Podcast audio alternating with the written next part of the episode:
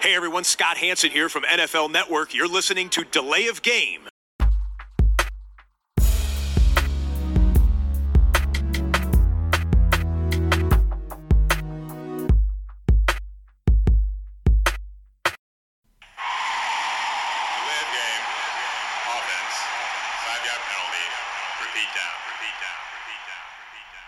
Hallo und willkommen. Wir sind die Lay of Game, der Football Podcast mit Episode 189. Und auch diese würde nicht ohne den Mann am anderen Ende der Leitung funktionieren. Hallo Christian. Hallo Tobi, grüß dich. Wie ist die Lage? Ausgezeichnet. Das freut mich zu hören. Ähm, wir haben ja jetzt gar nicht mehr so viel Tage, bis die Regular Season losgeht. Ich muss dich jetzt mal fragen, ist bei dir irgendwie diese Vorfreude schon da wie immer oder dauert es noch ein bisschen? Ja, ich freue mich schon. Es ähm, ja, ist ein bisschen gedämpft worden durch die Preseason. Ich habe mich ein bisschen zu sehr, glaube ich, drauf gefreut, was ich mir dann angeguckt habe. Gerade von den Packers war manchmal schon recht schwere Kost. Ähm, aber ja, wenn man so sein, sein Team guckt, dann, dann ist es ja schon interessant, da sich mal die Spieler ein bisschen mehr anzusehen. Aber sonst von der Liga habe ich noch nicht so viel gesehen, äh, insgesamt am Preseason Football. Aber für die, für die Saison, wenn es richtig losgeht, bin ich motiviert. Bei mir ist es tatsächlich so, dass ich ja wenig Preseason geguckt habe, wie eigentlich all die Jahre und ich glaube, ich brauche auch noch jetzt dieses äh, Wochenende in dieser Woche und dann, äh, wenn die Kick-Off-Woche startet, sprich jetzt äh, von heute sind es ja noch ein paar Tage bis zum kommenden Montag, ich glaube, dann geht es so langsam bei mir auch los. Vielleicht war ich auch mit vielen, zu vielen anderen Dingen beschäftigt, die nicht mit Football zu tun haben. Vielleicht. Ähm, aber so ist das halt manchmal und wir wollen auf unserer ja, Reise Richtung Saisonstart natürlich auch heute den nächsten Teil unserer großen Season Preview absolvieren und äh, ja, wir haben noch so einiges anderes auch in petto. Es ist wirklich eine richtig volle, spannende Sendung. Aber bevor die losgeht, wie immer die Frage, welches Bier trinken wir? Ürige aus der Düsseldorfer Altstadt. Das ist ja ganz was Feines und ich habe heute hier zwei kleine am Start, äh, die ergeben dann ein ganzes, ein Estrella und einmal das Benediktiner Hell, alles nicht außergewöhnlich und alles auch schon mal vielleicht da gewesen. Ähm, aber ich muss hier an dieser Stelle zugeben, ich bin momentan nicht dazu gekommen, zum Bierdealer meines Vertrauens zu fahren, um etwas Spezielles zu holen, was natürlich in den meisten Fällen IPA heißen würde. Egal, Bier ist Bier. In dem Fall für einen Podcast reicht es auf jeden Fall. Prost. Prost. So, und dann müssen wir vor der Season Preview noch kurz über einen Mann sprechen, Christian, zum Start unserer Sendung. Der ist entlassen von den Patriots. Überraschend. Wir haben eben darüber gesprochen. Wahnsinn. Cam Newton released in New England heißt im Umkehrschluss auch Mac Jones, der Rookie an 15 im Draft in der ersten Runde von den Pets gezogen, ist der Starter in diesem Team bei Bill Belichick und Newton, der Veteran, der ehemalige MVP, er ist raus. Wie überrascht bist du und kannst du dir schon einen Reim drauf machen, wie es dazu gekommen ist? Tja, sind ja verschiedene Sachen, die man da berücksichtigen muss. Einmal Cam Newton hat natürlich äh, in der letzten Saison gerade nach seiner Covid-Erkrankung ähm, nicht gut ausgesehen in der zweiten Hälfte. Einfach vom Werfen nicht gut aussehen. Anfang der Saison sah es äh, wirklich nicht schlecht aus, auch ähm, diese Elemente, die er für jedes Laufspiel mitbringt, weil er selber laufen kann, dann wird es schwerer für die Defense. Ähm, er verschiebt ja das Ganze dann so ein, so ein bisschen, ne? man muss man muss ihn mit berücksichtigen bei den Läufen und dann ist es schwerer für die Defense, das zu verteidigen. Aber beim ähm, nach den nach dieser Zwangspause hat er einfach sehr äh, inakkurat geworfen, einfach zum Teil Würfe gehabt, äh, die die absolut nicht gut waren, äh, zu kurz, zu lang, alles einfach Meter, Meter vorbei. Und da war natürlich schon klar, dass die Patriots sich auch nach jemand anders umgucken. Das haben sie im Draft gemacht. Sie waren ja ein Team, wo man auch gedacht hat, die gehen vielleicht hoch sogar, mussten ja gar nichts machen, haben ihren Quarterback äh, bekommen. Jetzt ist man in die Saison reingegangen mit diesem typischen, ja, wir sagen nicht, wie der Starter ist und wir, äh, jeder muss sich das erst erarbeiten. Äh, eine Möglichkeit ist, ähm, hinter den Kulissen hat Jones dann so überzeugt, dass man gesagt hat, man braucht Newton gar nicht mehr und man will sich das auch gar nicht antun, ihn auf die Bank zu setzen oder ein Hin und Her zwischen den Quarterbacks zu haben. Wir übergeben das Team dem jungen jungen Quarterback sozusagen. Das, was wir gesehen haben, reicht. Der braucht nicht einen Veteranen vor sich, äh, der ist unser Starter mit dem Druck, der dann auch dazu kommt, äh, ist, ist natürlich klar, dann äh, kommt natürlich das Spotlight jetzt auch sofort auf den Quarterback. Wenn man erstmal Newton für ein paar Wochen rausgeschickt hätte, wäre er erstmal noch ein bisschen im Hintergrund. Das mhm. zweite, was mir aber ja, in den Sinn kommt, ist natürlich diese Kultur in New England auch. Und ähm, Belichick, der möchte ja Spieler haben, die ihren Job machen. Und bei Newton hatte man jetzt letztens wieder Covid-Protokoll nicht eingehalten. Und er ist ja schon ein Charakter auch. Ähm, äh, Im ersten Jahr schien er da in New England sich relativ am Riemen gerissen zu haben, aber vielleicht äh, spielt das auch eine Rolle, dass er einfach sich da an Sachen nicht hält und dass ähm, Belichick auch relativ schnell die Geduld verliert bei einem Spieler, der sich dann nicht, ähm, ja, nicht an die Regeln hält und dann nicht verfügbar ist. Ne? Wenn man nicht im, sich an die Covid-Regeln hält und letztes Jahr mit Covid infiziert war und jetzt sich irgendwie das nicht ans Protokoll hält und all diese Sachen, dann ist es natürlich ein Risiko für die Organisation, dass der Quarterback auch nicht verfügbar ist oder dass er andere im, in dem Quarterback-Room sozusagen in Quarantäne müssen und das ist dann vielleicht auch was, was man nicht will. Ist so ein Gedanke von mir, Tobi. Wie siehst du es?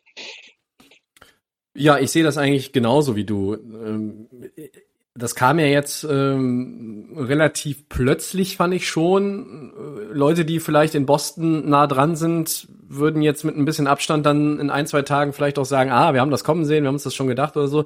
Ich hatte neulich diesen Gedanken, als das mit diesem Covid-Protokoll auch war, dass dass die Geduld vielleicht der Patriots mit ihm irgendwann zu Ende geht. Aber ich hätte nie damit gerechnet, dass wir vor der Saison dies, dieses Szenario jetzt bekommen, dass Cam Newton entlassen wird und Mac Jones direkt der Week One Starter ist für die äh, Patriots. Denn, denn meine, meine, mein Empfinden war, ähm, Newton startet erstmal und dann kommt Mac Jones irgendwann im Laufe der Saison vielleicht ein, zwei schlechte Spiele von Newton, eine Verletzung, was auch immer, und dann übernimmt er.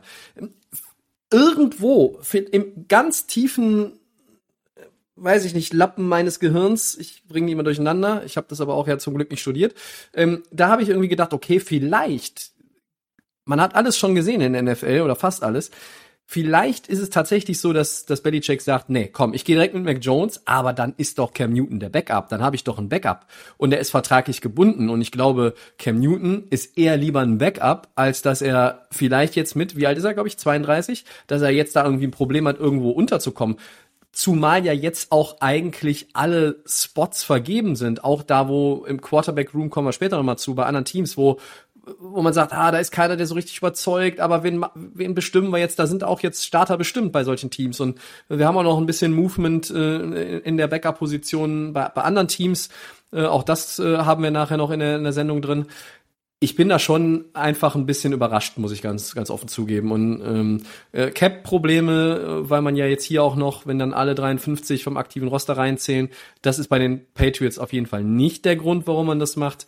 Ich denke, das Stichwort Kultur, von uns ja auch immer mal wieder gerne bemüht in verschiedenen Zusammenhängen, das könnte tatsächlich hier ein springender Punkt sein. Alles andere, ja, Peter wäre reine Spekulation. Nein, ist es ja auch. Wir wollen auch spekulieren. Ich glaube, vielleicht hat man, hat man jetzt auch wirklich gedacht, wir geben das Kommando Mac Jones frühzeitig, dann ist das geklärt. Das, das schafft ja auch Ruhe. Das schafft ja auch Ruhe. Die Journalisten, die Fans, alle, selbst die Leute in deinem eigenen Gebäude, die wollen alle irgendwie wissen, ja, und wann kommt denn der Rookie? Äh, und in anderen, ich, ich sag mal auch die Verteilung zwischen, da ist ein Veteran, der als Starter ist, und da ist ein Rookie, ein First-Round-Pick zum Beispiel Chicago, da weißt du, da kommt irgendwann Justin Fields rein. Auch ähm, in San Francisco, da wissen alle, es wird irgendwann Trey Lance sein, der das Ding da übernimmt, ja. Ähm, und, und ja. Jacksonville war es keine Frage, auch dazu kommen wir nachher nochmal. Ich glaube, hier ist so ein bisschen eine andere, ein anderes Verhältnis. Und wenn die Patriots sagen, wir wollen dem auch da irgendwo entgegensteuern und sind mit dieser Entscheidung die Entscheidung ist so ein bisschen in uns gereift, dann muss man dazu stehen, dann muss man es durchziehen, da gehört viel Mut zu, aber das ist etwas, woran es in New England noch nie irgendwie gefehlt hat und ich ziehe einfach auch mal den Hut vor den Patriots. Ich glaube auch, dass viele Patriots-Fans einerseits Spaß an Cam Newton hatten, wie du eben gesagt hast, am Anfang der letzten Saison richtig gut, aber die sehen auch jetzt nach dem Draft und Mac Jones, sie wissen, da gibt's einen Rookie, der ist ein promising guy, also wirklich vielversprechender junger Mann, der, der sowieso irgendwann das Zepter da übernehmen soll, dass sie ihm das jetzt in die Hand drückst. Und ich glaube, das begrüßen dann auch ähm, einige Fans oder die meisten Fans der, der New England Patriots. Würde ich jetzt mal so behaupten. Wenn das nicht der Fall ist, dann schreibt mir doch bitte und, und widerlegt da meine These. Aber ähm, unter dem Strich, die ganze Nachricht, für mich überraschend, keine Frage. Ja, absolut. Sollen wir dann in die Headlines gehen? Das war ja quasi Pre-Headline. Sehr gerne, aber eine, eine Sache fällt mir noch gerade ja. ein. Ähm, sorry, Christian, da muss ich noch mal reingrätschen. Ja, ähm, nur, nur ganz kurz von dir eine Einschätzung. Wird er jetzt irgendwo unterkommen? Und wo wäre das? Ich glaube im Moment erstmal nicht. Hm, ich denke mal, die, die Teams werden jetzt erstmal mhm. die Cuts machen. Er wird dann erstmal schauen müssen. Auch kein eigentlich von seiner Erfahrung ähm, kein passender Spieler für Practice Squad da irgendwo reinzukommen. Nee. Braucht ein bestimmtes System, auch wo er sich dann wohlfühlt. Tja, ist, äh, ist schwer zu sagen. Ähm, ist ein Team, ich denke jetzt an Teams, die wenig Talent haben auf Quarterback. Ist ein Team wie Washington vielleicht interessiert, ihn, ihn reinzubringen und, und zu schauen, ähm, was man da machen kann. Ja, was ist mit Houston? Ich meine, da ja. hat er auch keine, keine sportlichen Aussichten in dem Sinne. Genau. Die sind in Washington ich, tatsächlich besser, weil er da eine Bomben-Defense hat, aber in, mit einer, in, mit einer guten Houston Defense, wäre der Starter vielleicht, ja, ne? Mit einer guten Defense, dass man sagt, okay, ja, äh, Fitzpatrick wird sich wahrscheinlich sowieso irgendwann im Laufe der Saison verletzen. Der ist ja, spielt ja selten auch ein ganzes Jahr durch oder wird mal ein paar Picks schmeißen, dass man dann sagt, okay, wir nehmen Cam Newton. Der ist zwar, kann nicht mehr so gut werfen, aber ähm, Vielleicht kann man dann eine, eine Offense, die viel läuft und diese gute Defense und kommt in die Playoffs und kann ihm auch was bieten. Und es müsste ja ein Team sein, das jetzt gewinnen will. Ein über 30-jähriger Quarterback in Houston, ich weiß nicht, wohin soll das führen mit einem Kader, der kein Talent hat. Also in Houston kann ich es mir nicht so vorstellen. Wie gesagt, ich würde mal Washington reinwerfen, aber ja, vielleicht wird er auch äh, warten müssen, vielleicht wird er auch gar keinen Vertrag mehr kriegen. Dann aber auch die Frage, was hat er für einen Anspruch? Ist er bereit, für ein, absolut fürs äh, Minimum zu spielen, egal wo? Ist er bereit, sich hinten anzustellen als Backup, vielleicht in Practice Squad oder was auch immer? Ne? Als dritter Quarterback irgendwo anzufangen, ist ja nochmal was anderes als ähm, jetzt in New England, wo er Starter erstmal war in seiner, in seiner ersten Saison. Ja, das Leben passiert schnell. In der NFL einfach nochmal ein bisschen schneller manchmal. Neulich noch 15-1 in Carolina und eine MVP-Saison hingelegt und dann, ja, ich weiß, in fünf Jahre, aber ähm, ja. trotzdem. Also andere haben sich in fünf Jahren gehalten, Stichwort Rogers oder oder andere Kandidaten, äh, Brady und ne, die sind ja auch noch mal deutlich älter. Gut, wir schauen mal äh, in Zukunft weiter natürlich genauer drauf, was mit Cam Newton passiert. Ich könnte mir auch vorstellen, dass wir möglicherweise ihn nicht mehr sehen, aber ja, ich, also jetzt auch da eine Prognose abgeben, finde ich ultra schwer, vielleicht, weil vielleicht noch bei den Cardinals als Backup vielleicht. Die sammeln ja auch Spieler, die vor ein paar Jahren gut waren. Die, die sammeln genau, äh, die sammeln 30 plus und äh, ja, okay. Spekulieren kann man jetzt viel, äh, aber letzten Endes muss man ja sagen, der, der Markt ist, gibt jetzt aktuell nicht viel her. Das ist einfach so. Ja? Und äh, du würdest jetzt auch nicht irgendwo, sagen wir mal, wo ein, wo ein Zach Wilson ist, bei den Jets den als Backup reinbringen, weil das bringt dann auch wieder nur in anderer Form Unruhe. Also Cam Newton, ja. Normalerweise sage ich jetzt mal, schauen wir mal, ob wir ihn noch mal sehen. Ich bin irgendwie ein bisschen ratlos was diese Personalie angeht. Okay, gut. Machen wir das erstmal zu, schieben das beiseite und gehen rein. Season Preview Teil 5. NFC Middle of the Pack steht heute, steht heute an. Und da fangen wir an, wenn wir nach dem Record der vergangenen Saison gehen mit einem Team, das war 6-10 und hat dann äh, tatsächlich damit die Playoff verpasst, obwohl das er in der NFC East fast noch gereicht hätte. Die Dallas Cowboys, Christian, von dir hier mit noch kurzfristig rein reingewählt sozusagen, reingepresst in unser okay. Segment. Ja, wir wollten ja eigentlich immer nach den ja, ja, okay. Ich habe überlegt, ja. nehmen, wir, nehmen wir erst die äh, bei dir auf dem Zettel auch oben stehen und schieben die quasi als Überraschung noch hinten dran. Ja, so hätte naja, ich jetzt Wir starten mal mit den Cowboys. Ich bin flexibel. Okay. Mit den Cowboys.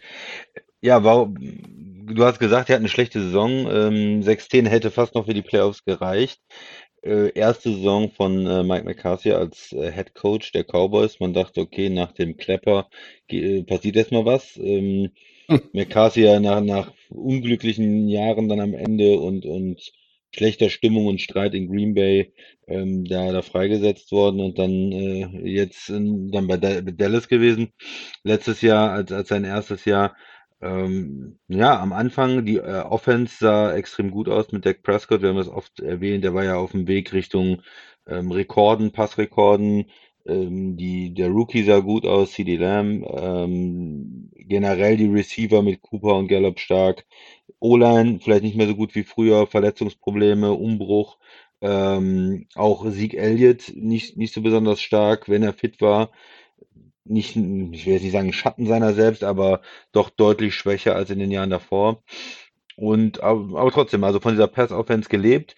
Auf der anderen Seite aber historisch schlecht auch die Defense in den ersten Spielen äh, gewesen ähm, Punkte gehagelt und, und dann insgesamt eine, ja, klar, denn, denn ein Quarterback, äh, den verlierst du mit einer schweren Verletzung und dann ist die Saison eigentlich gelaufen, selbst in einer schwachen Division. Du hast keine gute Defense, kannst das nicht komplett ähm, äh, kompensieren. Im Verlauf der Saison ist halt die Defense ein bisschen besser geworden, die Offense dann ohne Prescott schlechter gewesen.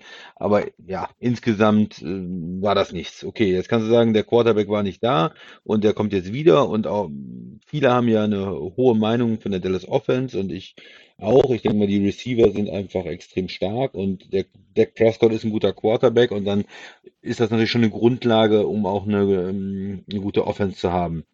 Wo sind äh, jetzt die Schwachpunkte? Warum sagt man Middle of the Pack?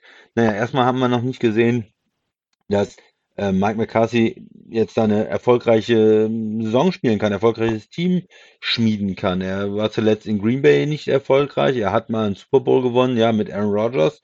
Ähm, jetzt kann man natürlich sagen, ist er eigentlich ein richtig guter Coach? Ich fand ihn immer als Entwicklung als, als jemand, der Spieler und Talente entwickelt, ganz gut, aber die in, ja, im Spiel die Entscheidung zum Teil und äh, auch so die Weiterentwicklung von seinem Offensivkonzept, das hat gehakt dann in den, vor allen Dingen in den späteren Jahren in Green Bay. Er hat dann alles gesagt, er hat sich weitergebildet und will sein System auch verbessern. Ob das jetzt wirklich der Fall ist, ähm, wird man sehen in, in Dallas, wie explosiv die Offense ist. Was ist mit der, mit der O-Line? Tyron Smith zum Beispiel, der jetzt seit zehn Jahren in der Liga ist, zuletzt immer mal wieder Verletzungen hatte. Wenn er komplett durchspielt im, im Jahr, ist er immer noch ein sehr guter Left Tackle. Aber wird er das, wird er das hinbekommen? Oder haben wir nur sechs, sieben, acht Spiele von ihm, wie das zum Teil in den letzten Jahren war? Ähm, ja, und sonst äh, Umbruch auch halt in der in der O-Line. Zach Martin ist noch da als als Right Guard und mit mit Smith und Martin, wenn die fit sind, hat man noch zwei gute Spieler und kann dann darum so die die O-Line dann aufbauen. Ähm, ja, wenn die ausfallen wegen Verletzungen ähm, oder einer von beiden, dann ja ist natürlich auch die die O-Line nicht so stark in, in Dallas. Ja, willst du erstmal was allgemein sagen und dann komme komm ich nochmal auf die Defense, die ja so das größte Problem ist bei den Cowboys? Richtig. Ähm, ich stelle mir erstmal natürlich die Frage, wenn ich auf Dallas gucke, 2021, wie kommt Dak Prescott zurück? Also, wie fit ist er? Wie, wie gut kann er, wie, wie mobil ist er auf dem Feld, in seiner Bewegung einfach? Wie, wie präzise äh, ist auch sein Arm? Ist da irgendwie so ein bisschen Rost angesetzt oder, oder kommt er da früh wieder in den Flow? Wenn man sich die Offense anguckt, ja, die O-Line hat natürlich nicht mehr die Klasse, die sie mal vor ja, drei, vier Frederick Jahren hatte. Nicht mehr da als Center genau, Beispiel, und, ja. und, und da leidet auch Ezekiel Elliott drunter, hinter dem auch ein paar Fragezeichen stehen. Aber alles steht und fällt mit Doug Prescott. Wenn ich mir angucke, was er für Receiver hat, ja, da würden sich halt andere Finger abhacken lassen vielleicht, ne? Amari Cooper, Michael Gallup, CD Lamb, ähm, du hast noch den ein oder anderen halbwegs guten Tight End mit Dalton Schulz oder, oder Blake Jarvin. Ähm, das ist jetzt nichts Überragendes, aber es, in der Offense Solide, ne? funktioniert es, fu funktioniert es auch. Du hast noch so ein paar, ähm, äh, paar Ergänzungsreceiver, hast natürlich dieses, dieses Receiver-Triplet, das ist vielleicht das Beste in der NFL, da kann man aber auch immer streiten. Aber sagen wir mal, da gibt's nicht viele Mannschaften zumindest, die besser sind. Und man muss ja mit der, mit dieser, ja, wirklich guten Offense muss man ja auch irgendwo, muss man ja auch punkten können, ähm, im wahrsten Sinne des Wortes. Und äh, für mich ist die Offense insgesamt eine, ich habe erst überlegt, ist sie eine potenzielle Top 5 Offense in meinem Ranking? Nein, äh, Top 10 ist mir zu wenig. Ich habe äh, ein, eine neue Einordnung Ja, äh, Top mir deshalb überlegt. Sie ist eine eine potenzielle äh, Top 7,5 Offense. Ja. Ähm, äh, aber wie gesagt, die, die ganze Thematik steht und fällt für mich mit Prescott. Mm, Wenn ich mal so ein bisschen auch auf die Saison schon, schon blicke, der Start ist ja so, wie sagt man so schöne Standortbestimmung. Ja, du fängst an gegen Tampa Bay. Das ist, Ja. wie man Weiß, vielleicht sich erinnert, der ein oder andere ist ein Champion, ne, der aktuelle Champion. Und dann spielt sie gegen die, gegen die Chargers. Das sind zwei Teams, die viele Richtung Playoffs sehen oder zumindest bei den, also Tampa Bay sehen viele auch wieder Richtung Super Bowl und Chargers sehen viele Richtung Playoffs. Mm, Danach ist aber äh, eigentlich ein richtig softer Schedule. Da ist ja, also dieses ähm, Strength of Schedule, das äh, haben wir ja letztes Jahr mal eigentlich so ad acta gelegt. Ich habe da aber in dem Fall nochmal drauf geguckt, weil es ist halt der zweitleichteste. Ja, mathematisch gesehen. Aber auch wenn man sich dann einfach von den Teams her anguckt. Also Dallas hat ein Schedule, mit dem, also wenn sie einen fitten Doug Prescott haben und die Defense nicht noch schlechter ist als letztes Jahr, dann musst du die Division gewinnen. Also da führt gar kein Weg dran vorbei. Das ist ja auch ein Riesenvorteil. Du bist, glaube ich, nur die drei gewesen in der Division, also dann Knallgas und hol dir das Ding. Gewinnst die Division bis in den Playoffs äh, und alles, was da drunter ist, ist in Dallas sowieso schon krachend gescheitert. Klar, in Dallas muss den Super Bowl holen. Da sehe ich sie nicht. Sie sind auch zu Recht ein Middle of the Pack Team, Christian, weil was ist schlecht? Die Defense ist schlecht. Und wenn du ein oder zwei Teile der Defense nehmen würdest, die besonders schlecht sind, dann hast du was dir rausgesucht? Naja, die D-Line überzeugt mich äh, nicht. Äh, wo Da bin ich dabei, Wo sind die Pass-Rusher wirklich?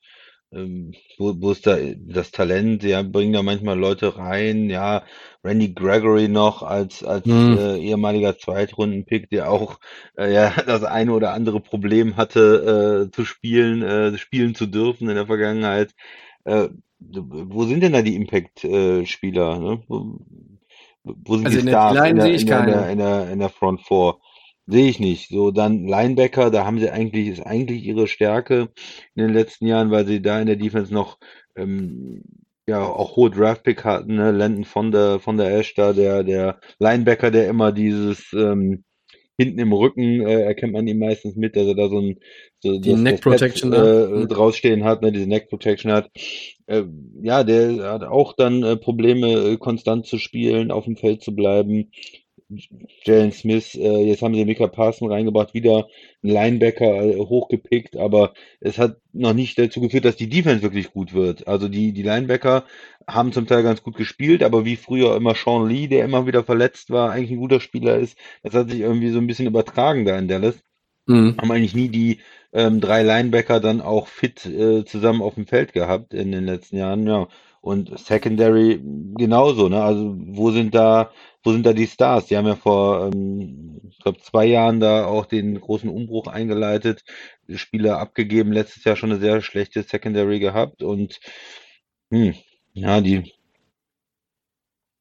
ist auch nicht wirklich ähm, so überzeugend für mich. Klar, es kann sein, dass die sich stark verbessert. Ich habe letztes Jahr bei Tampa gesagt, äh, dass die Secondary nicht gut ist und die haben, da haben sich viele junge Spieler, zwei Drittrunden-Picks auch ähm, entwickelt und sind äh, sehr viel besser geworden, haben dann von dieser starken Front Seven auch ähm, extrem profitiert und eine wahnsinnige Saison gespielt. Das ist nicht auszuschließen, aber hier ist es halt nicht so. Hier, ich finde, es, es fehlt vorne und es fehlt hinten. Die Linebacker haben einen ganz guten Namen. Insgesamt ist mir das in der Defense zu wenig. Mhm. Schließe mich an. D-Line und Secondary finde ich, das sind zwei von drei, sag ich mal, wichtig, ja. Bestandteilen. Das ist zu viel. Also Pass zwei Drittel der kein, Defense, keine guten Corner ist schlecht Zwei- zum Beispiel, ne? ja, zwei Drittel der Defense sind Schrott. So, die Linebacker sind super, ja, auch wenn da natürlich immer so ein bisschen die physische Frage im Raum schwebt, aber Parsons, Smith, Vander Esch, das ist ein, das ist ein schönes Linebacker-Trio, da kann Ja. man nicht meckern. Ja, wenn die alle auf dem Feld stehen und äh, das alles so funktioniert, super, aber der Rest drumherum, gerade die, die Line vorne, ah nee. Äh, letztes Jahr es gab ja tatsächlich noch, ich weiß gar nicht, wer es war, aber die, die Cowboys waren mit ihrer indiskutablen, völlig grottenschlechten Run-Defense die 31. Das heißt, da muss ein Team gewesen sein, was noch schlechter gegen den Lauf war. Das muss man erstmal hinkriegen. Weil Dallas war einfach grausam. Da hättest du, hättest du wahrscheinlich auch einen aus irgendeiner GFL U16 durchlaufen lassen können. Die hätten halt gar keinen gestoppt. Die, also, was heißt, die hätten keinen gestoppt? Die haben keinen gestoppt. Das ging wie das Messer durch die Butter. Das, da konntest du teilweise gar nicht hingucken. Und am Anfang, als Prescott noch nicht verletzt war, musste der, der arme Kerl dann da irgendwie riesen Comebacks machen. Wir erinnern uns, ja. äh, wo er dann selber noch die Touchdowns erlaufen hat in der Red Zone, auch seinen, seinen Körper nicht, nicht geschont hat. Und äh, Dallas musste 40 Punkte machen, um ein Spiel zu gewinnen. Und, und selbst das hat nicht immer gereicht, glaube ich. Also ich, allein die Defense macht sie zum Middle of the Pack Team und ähm, ich hätte sie zu einem Playoff Team gemacht, weil man ja irgendwo sagt, hey, aus der East muss es ein Playoff Team geben ähm, aber das kommt dann noch gleich, ist gleich die ideale Überleitung zu unserem nächsten Kandidaten ja. hier. Ähm, deshalb, ja, Christian, wir haben kein NFC East Team, das wir guten Gewissens zu den Playoff Teams packen in der ja, NFC. Ja, oder zu, den Favoriten, äh, ja. Ne, wo man sagt, klar muss irgendeiner aus der die Division einer wird reinkommen und irgendwie ja. reinkommen. Und letztes Jahr ist ja auch einer reingekommen. Washington, die haben auch noch ein halbwegs äh, akzeptables Playoff-Spiel gemacht, aber man hatte bei keinem der vier Teams das Gefühl, die können irgendwo ähm, vor allem nach der Prescott-Verletzung dann, die können irgendwas ausrichten in den Playoffs. Die können irgendwie ein Spiel gewinnen und weiterkommen und Richtung Super Bowl kommen. Und wenn man jetzt heute vor der Saison drauf guckt, ähm, hat sich das für mich nicht äh, grundlegend geändert in Dallas. Starke Passing Offense, Dak Prescott, ein super Quarterback, aber Fragezeichen beim Coaching, Fragezeichen bei der O-Line, Fragezeichen bei der D-Line, Fragezeichen bei der Secondary und das ist dann insgesamt zu viel.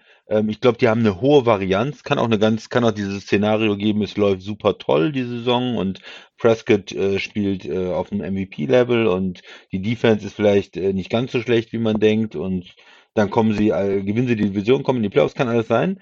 Ähm, aber ich denke, es gibt auch das Szenario, dass äh, die Cowboys eine schlechte Saison haben, dass äh, die Defense zu schlecht ist, dass Prescott vielleicht ein bisschen Mhm. Ähm, ja. noch mit der Verletzung zu kämpfen hat und dass sie dann einfach äh, eine, eine schlechte Saison spielen und dass vielleicht man auch sich schon nach zwei Jahren über Mike McCarthy dann Gedanken machen wird in Dallas. Ne? Mhm. Er wird vielleicht nicht so lange äh, Schonfrist haben wie der Klepper, der einfach mal zehn Jahre in Dallas ist, ohne irgendwas zu leisten. Ja, also da können wir immer nur wieder betonen, der muss irgendwas über Jerry Jones gewusst haben was ihm da auch den Job immer noch garantiert hat. Ja. Aber andere Geschichte. Nur Middle ähm, of the Pack, ja. Ja, mal, absolut, ja. absolut zu Recht. Und, und wir haben es gerade schon angesprochen, ja. Christian, das ist die perfekte Überleitung. Washington 7-9 äh, gegen Tampa noch ein ordentliches Playoff-Spiel gemacht. Sie waren der Divisionssieger der East, waren in den Playoffs. Äh, aber sie sind auch Middle of the Pack Team für uns. Äh, und deshalb, äh, wir können es vorwegnehmen, vor allen Dingen, wenn man das von der letzten Woche äh, sich erinnert, als, als Delay of Game-Hörer, Eagles und Giants hatten wir letzte Woche ja schon drin. Als heißt, Außenseiter, ja. Nächste Woche in letzten Teilen mit den Playoff-Teams, mit den Favoriten der NFC, kein East-Team. Genau. Äh, aber äh, am Ende, wir werden ja auch nicht sieben Favoriten nächste Woche besprechen. Das heißt, irgendein Middle of the Pack Team oder auch zwei möglicherweise kommen ja dann in die Playoffs und äh, einer von den beiden können wir uns vorstellen, eher als Eagles oder Giants wird es sein. Glaubst du denn, dass Washington bessere Karten hat als Dallas? Oder wie siehst du das professionelle Footballteam aus Washington? Ja, wir haben ja hier ein Team, was eigentlich komplett andersrum aufgebaut ist, irgendwie, äh, als, als, als Dallas. Sie sind irgendwie gegensätzlich in ihren Stärken und Schwächen. Äh, hier Washington definiert sich ja äh, zumindest seit letztem Jahr dann über die Defense. Wir haben es vor der Saison gesagt, ähm, Chase Young als Top Draft Pick kommt da rein. Wir haben diese Vergleiche gemacht mit der 49ers Defense, diesem Talent in der äh, in der Line, äh, vier First Round äh, Runden Picks da drin. Ähm, er bringt vielleicht dieses Ganze nochmal zum zum Laufen und und die zeigen dann ihre Stärke zusammen und vielleicht nicht ganz so krass wie bei den 49ers äh, in der Vergangenheit, die dann ja bis zum Super Bowl gekommen sind.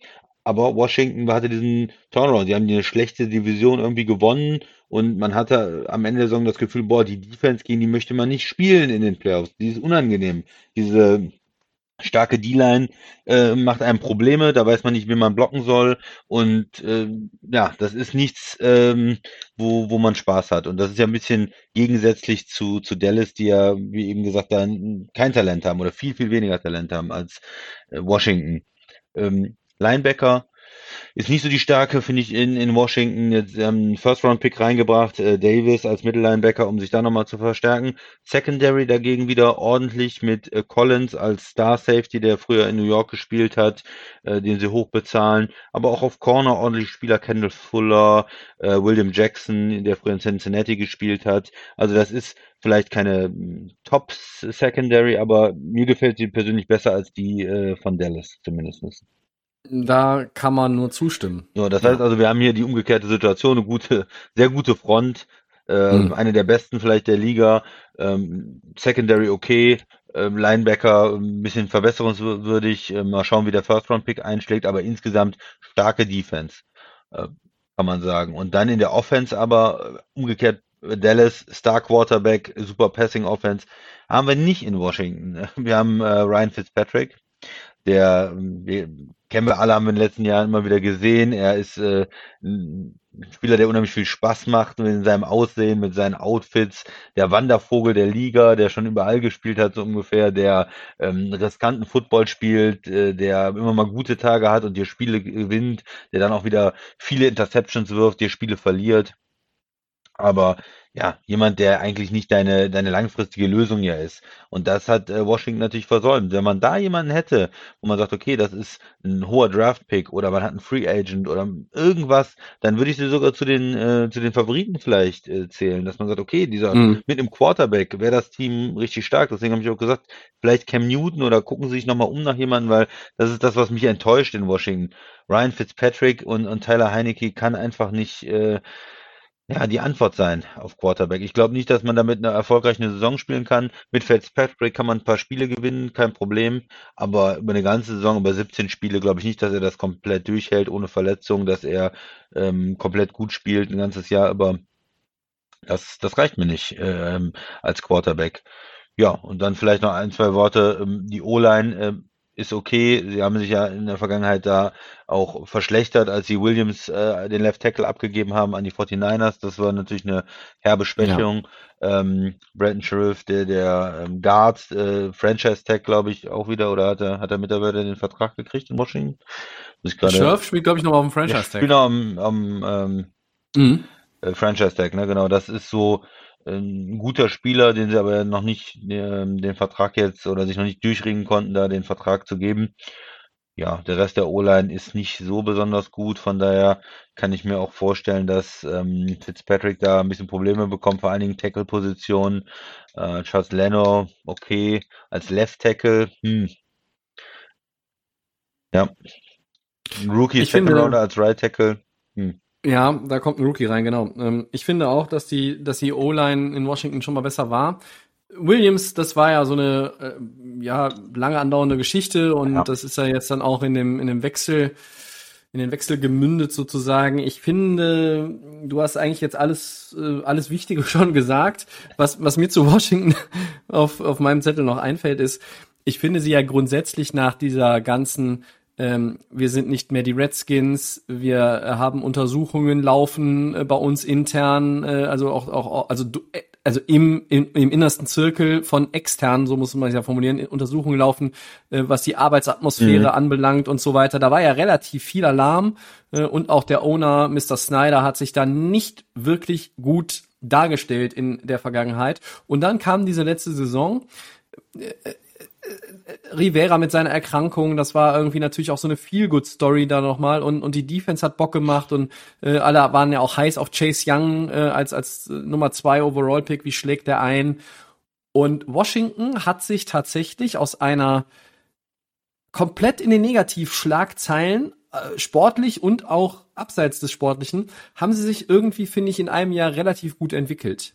Nun kann man sagen, ja. Tobi, jetzt hör mal auf, was heißt hier relativ gut entwickelt? Die waren 7-9, Gottverdammt. Das ist ja jetzt nicht super toll. Ja, wir brauchen jetzt auch nicht weiter über diese miese Division reden, aber am Ende interessiert sich nicht mehr, als, als wenn du, wenn du zum Washington Football Team gehörst, ob du 7-9, 9-7 oder 13-3 warst. Du warst in den Playoffs, du hast eine Division gewonnen, du hast ein Playoff-Spiel gespielt und du hast irgendwie was auf den Weg gebracht. Und das genau, hängt ganz, ganz viel mit, äh, mit Ron Ron zusammen. Ja, ne? mit Ron Rivera. Genau, das wollte ich noch sagen. Du hast halt die Kultur, ne, wird immer viel drüber geredet. Du hast, du hast es irgendwo ja. geändert. Du hast jetzt einen, einen sympathischen Headcoach drin, der äh, ehrlich äh, da versucht, was Ja, zu bewegen. sympathisch, ne? aber auch qualitativ gut. ehrlich, Gut. qualitativ gut, hat auch früher schon eine gute Arbeit gemacht und man hat das Gefühl, das Ganze geht in die richtige Richtung, die Defense ist schon gut. Ja, was noch fehlt, ist der Quarterback. Das ist Das die ist- wichtigste Position im Football. Es Ja. fehlt einfach der Quarterback. So kann man sie nicht zu den Favoriten zählen. Du wirst, glaube ich, mit der Defense in der Division auch irgendwo in den Spielen drin bleiben. Auf jeden da, Fall. Ähm, ja, vielleicht kommst du in die Playoffs, vielleicht kannst du die Division gewinnen. Vielleicht ist aber das Quarterback-Play auch zu schlecht, wenn Fitzpatrick vielleicht mal ausfällt über längere Zeit. Äh, Kyle Allen, Tyler Heinecke. Ich weiß nicht, ob die da, ähm, ob man mit denen ein Spiel gewinnen kann äh, oder zwei. Ja, das ist halt der, der Grund, warum Washington eben, ja, Middle of the Pack ist. Auf der einen Seite starke Defense, gute Ansätze, auch ein paar Spieler, die, die Spaß machen. Auf der anderen Seite, ja, Quarterback immer noch ein großes Fragezeichen und damit die ganze Offense, die O-Line auch nicht so gut und dann ist, äh, ja, ist dann kein Favorit in dem Sinne.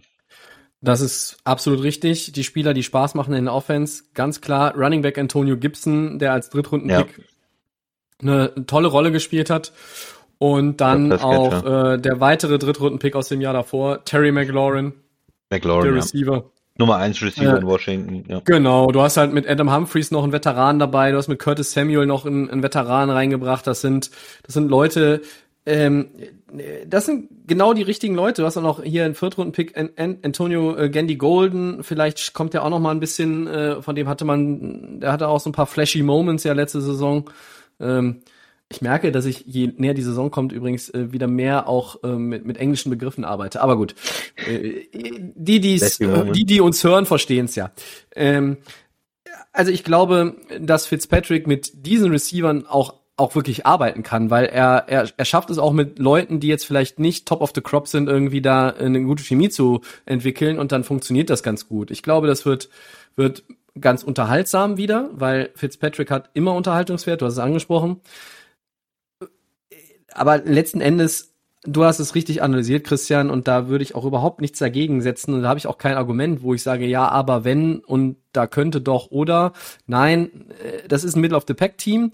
Ich weiß auch im Moment nicht so genau, ob ich die Dallas Cowboys, ich hätte sie eigentlich in meiner, in meinem Ranking auf eins gesetzt in der Division, aber ich bin da auch, bin da hin und her gerissen. Und du sagst immer, NFC East Spiele sind alle grausam, äh, wenn die untereinander spielen. Hast du auch in der Vergangenheit meistens recht gehabt. Ich freue mich aber tatsächlich auf die beiden Duelle Cowboys gegen Washington, weil ich genau das, diese Gegensätze, die du auch eben so schön hervorgehoben hast, die möchte ich gerne zweimal sehen. Diese Prescott Offense gegen die Monster Defense rund um ähm, ähm, Young und Payne und Allen und Ja. Sweat, um mal die vier im, im, im Block zu nennen. Und dann auf der anderen Seite Fitzmagic, der immer mal die Defense anzünden kann des Gegners gegen die nicht so berauschende Dallas Cowboys Defense. Also das könnte ganz interessant werden. Wohin führt das? Gehen die Spiele 14-12 aus oder geht's hier 38-35 aus oder wird's ein Blowout oder äh, gewinnt Turnover jeder Festival, ja. äh, Ge- ja. Oder ge gewinnt Dallas zu null in Washington und Washington gewinnt zu null in Dallas. Also ich glaube, das sind zwei Divisionsduelle, die, die sind wirklich, da kann alles Mögliche passieren. Und auf die freue ich mich sogar. Das heißt jetzt nicht, dass ich mir, ähm, äh, dass ich das über meinen Rams Einzelspiel stelle, wenn es parallel ist oder, oder vielleicht doch mal Red Zone gucke. Nein. Aber da werde ich schon auch ein, ähm, ähm, besondere Aufmerksamkeit ja, äh, drauflegen. Weil ich glaube, das ist halt so ein Ding, äh, für mich sind das aktuell die Teams, die einfach von, von vier Teams, die wahnsinnig viele Baustellen haben in der Division, sind die beiden am besten aufgestellt. Deshalb sind sie auch nicht bei den Außenseitern bei uns, sondern immerhin Middle of the Pack. Einer kommt in die Playoffs. Meine Tendenz war immer Dallas. Heute, wenn wir hier jetzt gerade aufnehmen, uff, weiß ich nicht so genau. Weißt du es? Hast du irgendwie, du bist eher bei Washington, Ich glaube ich. bin ja ne? irgendwie eher bei Washington. Mhm. Ja, aber ja. ja, ich, ja, wir hatten ja ein bisschen diskutiert, auch wo, wo sortiert man Dallas jetzt eigentlich ein? Ein ja. Quarterback, der von Verletzungen zurückkommt. Äh, Was ist mit Washington? Die haben die Division eigentlich gewonnen, waren auch so ein bisschen ja auf dem aufsteigenden Ast letztes Jahr, aber ich glaube, am Ende tut man tut man sich da ähm, einen Gefallen mit, wenn man beide Middle of the Pack und sagt, okay, wir gucken erstmal, wie die Saison läuft und äh, weil wirklich es sind so viele bei beiden Teams dann zu viele Fragezeichen, dass man sie zu, die, zu den Favoriten zählen kann und in der Division kann ja auch alles passieren. Ähm, klar, im Moment würden wir sagen, Philly und New York sind da abgeschlossen, aber ja, die, die Giants machen sich bestimmt auch äh, Gedanken darüber, sie haben sich verstärkt in der Offense und wenn unser Quarterback sich entwickelt und die haben bestimmt auch Hoffnung, die Division zu gewinnen. Ne? Mhm. Gerade bei Die einer Saison. keinem, keinem ersticken, wenn Daniel Jones der Quarterback Ja, ich bin da Ja. skeptisch, aber gut. ist. Ja, ja, ja. Zu Recht. Sollen wir Ja, weitergehen? schön. Ja, wunderbare Übergänge hier zwischen den einzelnen Teams. Jetzt müssen wir die Division wechseln, weil uns gehen Ja. die Teams in der East einfach aus. Äh, Christian, die Vikings. Nord? Ja. Ja, die Vikings, die waren äh, auch 7-9. Ähm, und da müssen wir heute natürlich auch über etwas sprechen. Neuer Deal für Safety Harrison Smith. Mhm. Der ist auch schon über 30, ist aber jetzt mal kurzfristig zum bestbezahlten Safety der Liga aufgestiegen, wenn ich das richtig deute, zumindest für diese Saison. Oh, okay. Mhm. Ähm, Insgesamt, glaube ich, im, im Durchschnitt Insgesamt zweit, nicht. zweithöchster oder so, ne? Genau, aber ich glaube, diese Aber- Saison ist er highest paid, weil da irgendwie noch was vom anderen äh, Vertrag mit reinspielt. Also ich, das, was ich auf dem Zettel stehen habe, sind vier äh, ähm, Jahre zusätzlich, 64 Millionen. Und ich glaube, jetzt in den nächsten, also in dem League Year verdient er 22,5. Ähm, und das wäre dann Ah, highest paid in NFL History. okay. Mhm, ähm, mhm. Okay. Generell wollen wir auch nochmal auf die Vikings letztes Jahr zurückgucken und auf den Kader äh, insgesamt, aber mal deine äh, zwei Cents zu Harrison Smith, den du ja immer sehr schätzt. Ja, spreche ich bestimmt schon seit vier Jahren drüber, äh, dass, dass er ein richtig guter Safety ist, äh, dass er auch den Respekt in der Liga hat von, von Quarterbacks, die sagen, man muss immer darauf achten, wo er ist. Er ist äh, gleich stark, würde ich sagen, er ist stark gegen den Lauf, er kann auch äh, in die Box gehen und ähm, Fumble äh, produzieren, äh, kann mit Tight Ends laufen, kann als Deep Safety spielen, Interceptions äh, holen. Er ist einer, der für mich sehr komplett ist von seinem Spiel und mir Mhm. als Safety sehr gut gefällt. Ja, und für mich, ja, er ist jetzt vielleicht nicht wie ein früher ein ähm, Ed Reed oder so, dass er die ganze Liga dominiert und man sagt, das ist klar der beste Safety der Liga, aber ich finde, man muss ihn seit Jahren äh, dabei haben, wenn man über die Top Safeties äh, spricht, äh, Top 3 Mhm. Safety, jemand, der und auch jetzt in seinen 30ern noch erfolgreich ist, was er ja auch als ähm, Safety vielleicht noch möglich ist, äh, wo man nicht ganz so äh, auf, auf seinem puren Speed basiert wie als Corner, wo man dann schon eher Probleme hat vielleicht. Ja, der Vertrag ist sehr großzügig. Ich denke mal, jemand, der schon über 30 ist, dann in seine, in seine Mit, äh, mit 30er als Safety so hoch zu bezahlen, ist auch ein gewisses Risiko für die Vikings, aber er ist dann natürlich auch ein, ein Held, ja, ein Spieler, der über Jahre für die Vikings spielt und wo man vielleicht, ja, ein bisschen großzügiger noch ist, als man es vielleicht bei anderen Spielern wäre. Ähm, ja, für ihn ein sehr guter Deal. Ich glaube, da kann man sich nicht beschweren, wenn er äh, dieses Jahr so viel, wie du gesagt hast, bekommt, insgesamt 16 Millionen im Schnitt, ähm, als zweitbest bezahlter äh, Safety hinter Jamal Adams, der aber 26 ist und bei den Seahawks jetzt unterschrieben hat und äh, Mhm. für zwei First-Round-Picks gerade äh, gedraftet wo, äh, oder getradet worden ist. Das ist natürlich eine andere Möglichkeit. Ne? Er ist über 30 und ja, von daher ist es trotzdem für ihn dann ein sehr starker äh, Vertrag und ja, finde ich schön, dass er bei den Vikings bleibt. Kann natürlich auch passieren, dass man in zwei, drei Jahren als Vikings sagt, okay, äh, hier beenden wir den Vertrag, nachdem die, das meiste garantierte Geld weg ist, äh, dass er den Vertrag nicht erfüllt, weil das ist schon ziemlich weit in seine, in seine 30er halt rein. Mhm. Dem habe ich nichts hinzuzufügen. Wir gehen, gehen mal ein bisschen jetzt, obliegt es mir mal äh, so in den Kader einzusteigen, Ja, du was an, äh, genau. eben, du- du äh, gemacht hast. Also, was mir natürlich erst einmal auffällt, ist, es hat sich noch mal was in der O-Line auch getan. Ne? Das war ein Problem bei den Vikings. Du hast mit Christian Derisor einen First-Round-Pick investiert, der ja über kurz oder lang eher wahrscheinlich schon recht früh den Job des Left Tackles Ja. übernehmen wird. Ich finde, mit Bradbury hast du einen tollen Center. Ich finde auch Ezra Cleveland als Left Guard gut, aber ich, die rechte Seite macht mir halt Sorgen. Ne? Da sind, äh, sind halt irgendwie nicht die äh, absolut talentiertesten Spieler am Start. Und ansonsten gibt's ja, äh, gibt's ja über die Offense nicht viel zu meckern. Ne? Du hast tolle Receiver, Jefferson, bombastisches Rookie-Jahr gespielt, Adam Thielen ist immer noch ein Mann, ähm, der der auch gerade im vierten Quarter noch mal irgendwo einen unmöglichen Catch bringt und, und dir den Spiel irgendwie ausgleicht, entscheidet, was auch immer. Und ja, dann hast du mit Delvin Cook einen der absolut besten Running Backs überhaupt. Der, Mhm. der Mann hat letztes Jahr äh, äh, Defenses des Fürchten gelehrt, noch und nöcher. Und jetzt kommen wir wieder zu dem, dem großen Aber. das ist halt der Quarterback. Ähm, ich bin kein Fan von Kirk Cousins. Er hat mich in Washington nie komplett abgeholt. Er hat mich in Minnesota nie komplett abgeholt. Und er ist für die Ansprüche, die man bei den Vikings hat und auch was man so drum, drumherum einfach im, im Team hat in der Offense, ist er einfach auf Dauer nicht derjenige, mit dem du einen Super Bowl gewinnst. Wenn ich mir angucke, dass ein Justin Jefferson erst in sein zweites Jahr geht, wenn ich mir angucke, dass ein Delvin Cook ja, gut, der ist 17 gedraftet und bei Running Backs weiß man nicht, wie lange die immer noch so auf diesem absoluten Top-Niveau sind. Aber du hast eigentlich eine Offense und auch jetzt quasi nochmal durch, durch die, äh, mit Derisor, wo du auf den Key Positions wirklich wahnsinnig viel Power hast. Du hast das, äh, äh, Talent, du hast Vielseitigkeit, du hast alles, was man braucht, um in die Playoffs zu kommen und vielleicht in den Playoffs auch mal einen Run zu starten. Aber für mich ist Kirk Cousins nicht derjenige, mit dem du das wirklich hinbekommen kannst. Ja, der hat gute Phasen, der hat auch wieder schlechte Phasen und ich finde, manchmal muss ich auch mich mit ein, äh, einschließen, tut man ihm Unrecht, weil er hinter einer schlechten O-Line auch einfach schlechter performt. Das, das gilt für viele Quarterbacks, ja. Ähm, aber trotzdem wir haben ja in unserer Delay of Game Anfangszeit über, über ihn als highest paid Quarterback diskutiert mit, mit Franchise Tags like und so und, ja, und irgendwo fehlt mir bei ihm dieser, dieser Step, um ein absoluter Elite Quarterback in der Liga zu sein. Und wenn man jetzt als Vikings-Fan hingeht und sagt, du, äh, hier, Jungs, Delay of Game, hört mal, also, äh, der ist halt irgendwo vielleicht so mittelmäßig irgendwo, in, selbst in meinem als Vikings-Fan erstellten Ranking ist er 15, 14, 15, 16 das kann aber doch gehen. Wir haben Cook und der hat eine gute Chemie mit Jefferson.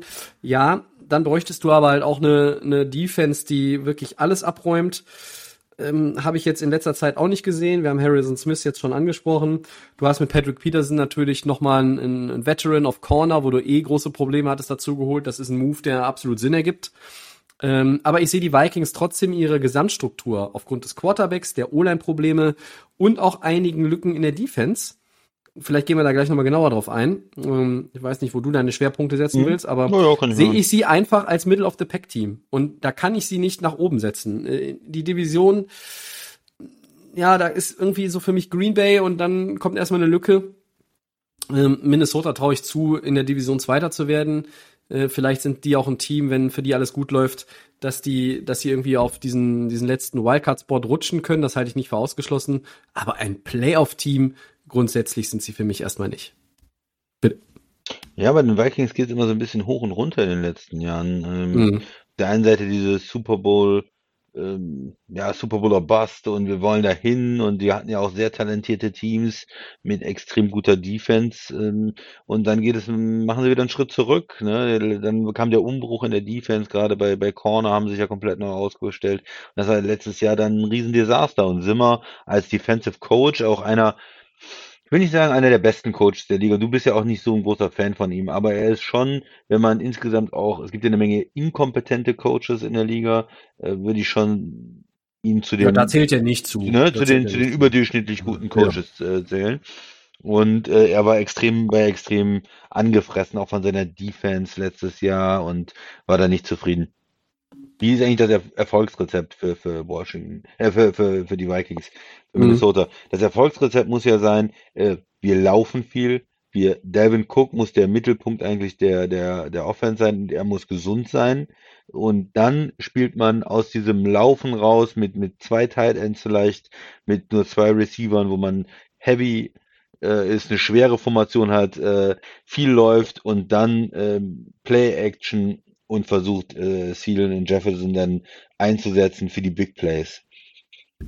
Und wenn das funktioniert, dann ist die Offense richtig gut. Und wenn äh, in den letzten Jahren sie im stark im Rückstand waren, wenn sie passen müssen oder wenn Cook verletzt ist, wenn das ganze Gewicht sozusagen auf Cousins ist, dann sind sie nicht gut. Und das ist halt der Unterschied. Er ist kein, du hast gesagt, er ist kein absoluter Top-Quarterback und er ist jetzt nicht einer, der alle um sich rum besser macht und das Team führen kann. Und das war ja vielleicht auch mal in Washington so die Frage.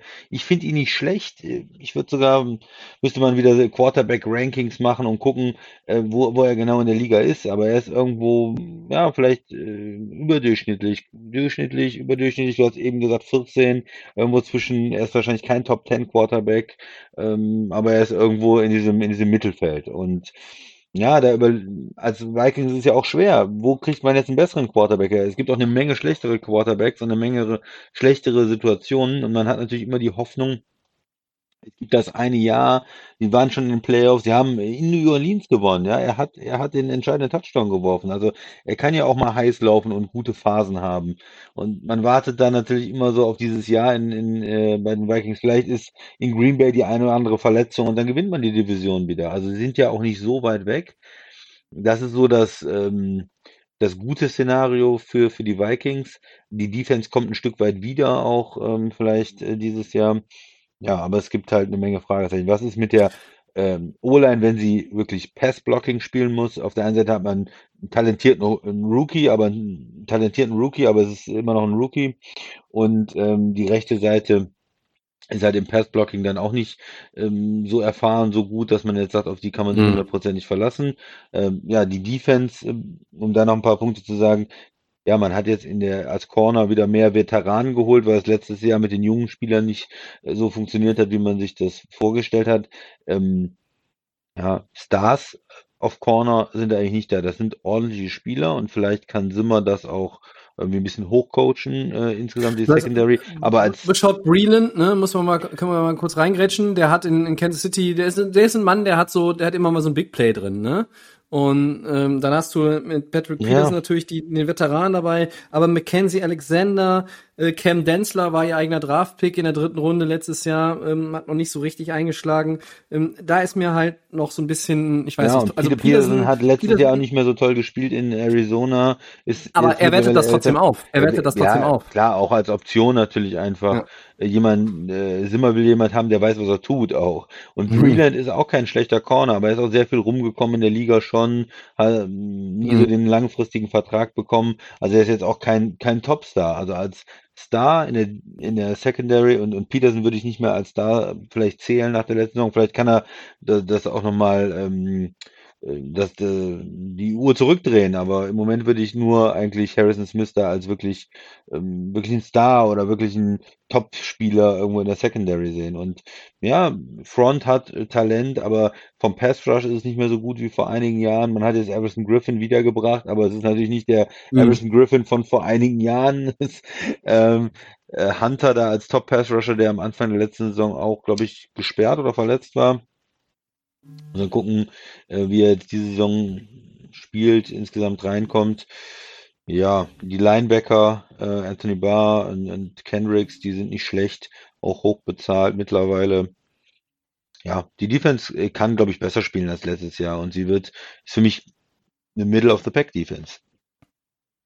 Das wäre ein Fortschritt. Äh, Total Defense Platz 27 im Ja. letzten Jahr und das ist natürlich so ein bisschen das Problem, wenn du du hast eine, eine gute Offense, aber damit du eine absolute also eine absolut überragende Offense bist. Also die die war ja wirklich gut, aber das lebt ja von Delvin Cook und wenn du dann aber wenn wenn wenn Cousins noch irgendwo die die Leiter ein oder zwei Sprossen weiter hochgehen würde, ja, dann würde ich sagen, okay, dann kannst du auch mit einer mittelmäßigen Defense das irgendwo ausgleichen. Aber die Kombination, dass, dass Cousins irgendwo in meinen Augen, ihm fehlt irgendwie ein bisschen was und dann mit der Defense, die ja einfach A, letztes Jahr nicht so gut gespielt hat, B, von den Namen jetzt auch nicht mich komplett überzeugt für dieses Jahr, sehe ich die Vikings halt eher auch als Middle of the Pack Team. Das ist ein Team, was, ja, ich würde fast sagen, ja, die haben schon auch Upside, ne? Weil wenn du, wenn du überlegst, okay, wenn, wenn, so, ne? wenn Cousins die Turnover reduziert, wenn sie äh, durch die vielen Läufe von Cook vielleicht auch einfach dann diese diese Play-Action-Situation irgendwie kommen und äh, One-on-One kannst du eigentlich weder vielen noch Justin Jefferson für, für vier Quarter irgendwie komplett rausnehmen. Das Ja. ist völlig unmöglich, ja. Und äh, da gilt es halt anzusetzen. Was ein bisschen mich jetzt auch noch mal äh, bremst in meiner Erwartungshaltung für die Vikings die Verletzung für Irv Smith, der Tight End, der fällt jetzt auch aus. Das ist auch so ein kleiner Dämpfer. Mhm weil da ist auch eine, eine gute Verbindung gewesen letzte Saison zwischen Cousins und, und Smith. Ich gehe vielleicht mit den Vikings ein bisschen hart ins Gericht und äh, wir haben ja mal mindestens einen Dauerhörer, der der sehr sehr äh, sich für die Vikings interessiert und auch da ja äh, genau auch auch die die beschaffen wird, ja. die Beschaffenheit dieses Teams auch kennt, aber ähm, ich weiß nicht. Ähm, die Erwartungen in Minnesota sind immer, immer groß. Ich ähm, habe das Privileg äh, gehabt, in Minnesota schon äh, einige Wochen äh, für Urlaub und, und äh, Super Bowl Coverage verbringen zu dürfen. Und Vikings, das ist da schon, das ist ein Heiligtum. Und du hast halt, das ist nicht Dallas, wo halt irgendwie immer Super Bowl oder Bust ist, aber in Minnesota sind große Erwartungen. Ja. Die sind da, die sind wirklich immer sehr, sehr groß. Und du musst in der, dieser Division an Green Bay heranrücken, du musst Green Bay ärgern und in die Playoffs kommen, damit man bei den in, in Vikings Country sagt, okay, die Saison war gut, die war akzeptabel, darauf lässt sich vielleicht auch aufbauen für die Zukunft. Ich bin mir nur, wie gesagt, ich komme immer wieder darauf zurück, ich weiß, ich reite auch gerne darauf rum. Ich bin mir nur nicht sicher, wie lange Kirk Cousins noch der richtige Mann dafür ist. Okay. Wir haben noch hm, darf ich schon sagen, zwei andere Teams. Und zwar eins davon ist Arizona, die Cardinals. Ja, die äh, Cardinals waren 8-8. Äh, du hast es vorhin gesagt, Christian. Äh, Star-Veteranen sammeln sie, wie andere äh, früher Panini-Bilder oder äh, noch früher Briefmarken gesammelt wurden. Andere sammeln jetzt wieder Schallplatten. Schallplatte ist ja, glaube ich, diese Woche 70 Jahre alt geworden, äh, hier in Deutschland zumindest. Und da kommen JJ Watt rein für die Defense und AJ Green für die Offense. Das sind Moves, die ich mit viel kritischen oder, oder, oder anderthalb kritischen Augen eigentlich äh, gesehen habe. Das macht natürlich was, das vielleicht ein bisschen pauschal ausgedrückt, aber das verkauft auch noch mal ein paar Dauerkarten.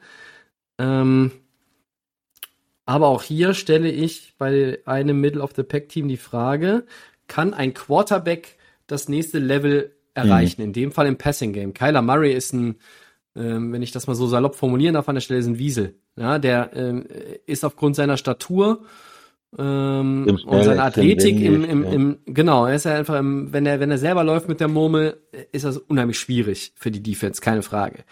Aber ich möchte Kyler Murray auf, auf einem, auf einem Niveau sehen, und jetzt kommt wieder, schöne Grüße auch mal den Fabian an der Stelle, äh, dass er quasi Lamar Jackson übertrumpft, was das Passen anbelangt. Wenn er das schafft in der Saison, oh, da muss man sich für Arizona in Acht nehmen. Also, du weißt, was ich meine, das ist so. Ja, aber ist er, glaube ich, wird, er nicht schon als schon, besserer Passer gesehen als äh, Ist er schon? Ah, okay, ja, das wollte, da ja, wollte ich jetzt nicht. nicht zu weit aus dem Fenster ja. lehnen. Da hatte ich jetzt Sorge, dass du sagst, ah, nee, das ist noch vielleicht, das muss er erst noch zeigen. Ähm, ich sehe halt bei Arizona ein Team, was, was wirklich, was wirklich irgendwo personell äh, eine Menge zu bieten hat. Ich meine, wenn wir über DeAndre Hopkins reden, reden wir über einen der zwei, drei besten, vielleicht sogar den besten Receiver der National Football League.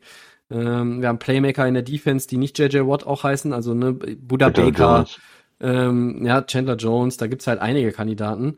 Das ist ein sehr, sehr interessantes Team. Warum sind sie für, für mich nur Middle of the Pack? Du wirst es vielleicht ähnlich sehen, vielleicht hast du aber auch noch ein anderes Argument. Die spielen halt in der NFC West. Und ich kann mir nur schwer vorstellen, dass vier Teams aus der NFC West tatsächlich ja. in die Playoffs kommen. Es ist mathematisch möglich. Drei Divisionssieger aus den anderen dreien und die vier alle. Das ist rechnerisch wirklich drin, aber ich kann es mir nicht vorstellen. Und deshalb ist Arizona für mich das Team, was da irgendwo auf der Strecke bleibt. Die trotzdem auch vielleicht einen Winning Record haben am Ende. Vielleicht sind sie 9-8. Aber, hm, ja. Äh, Fragezeichen haben sie auf der Running Back Position für mich zum Beispiel auch. Ähm, die hatten letztes Jahr schon eine wirklich gute Offense, die war irgendwie, glaub, Top 6 oder was, von den Yards her. Ähm, entscheidend, wie gut sind die Veteranen, die man jetzt geholt hat, welchen Impact haben die? Was ist mit deinem Laufspiel, wenn es nicht Kyler Murray in die Hand nimmt und wie passt Kyler Murray in den Ball? So. Und, und dann kommt natürlich, kann man auch noch mal über die Defense reden, aber jetzt kommst du erstmal dran. Ja, für mich auch eine Frage, was macht der Head Coach, ja? Der Mann mit dem schönsten Haus da äh, in Arizona, äh, Cliff Kingsbury über Ja, äh, das ist nice, ja. Ja, wunderbar, aber wie, sie- wie sieht es auf dem Platz aus, ne? Ist meine Frage.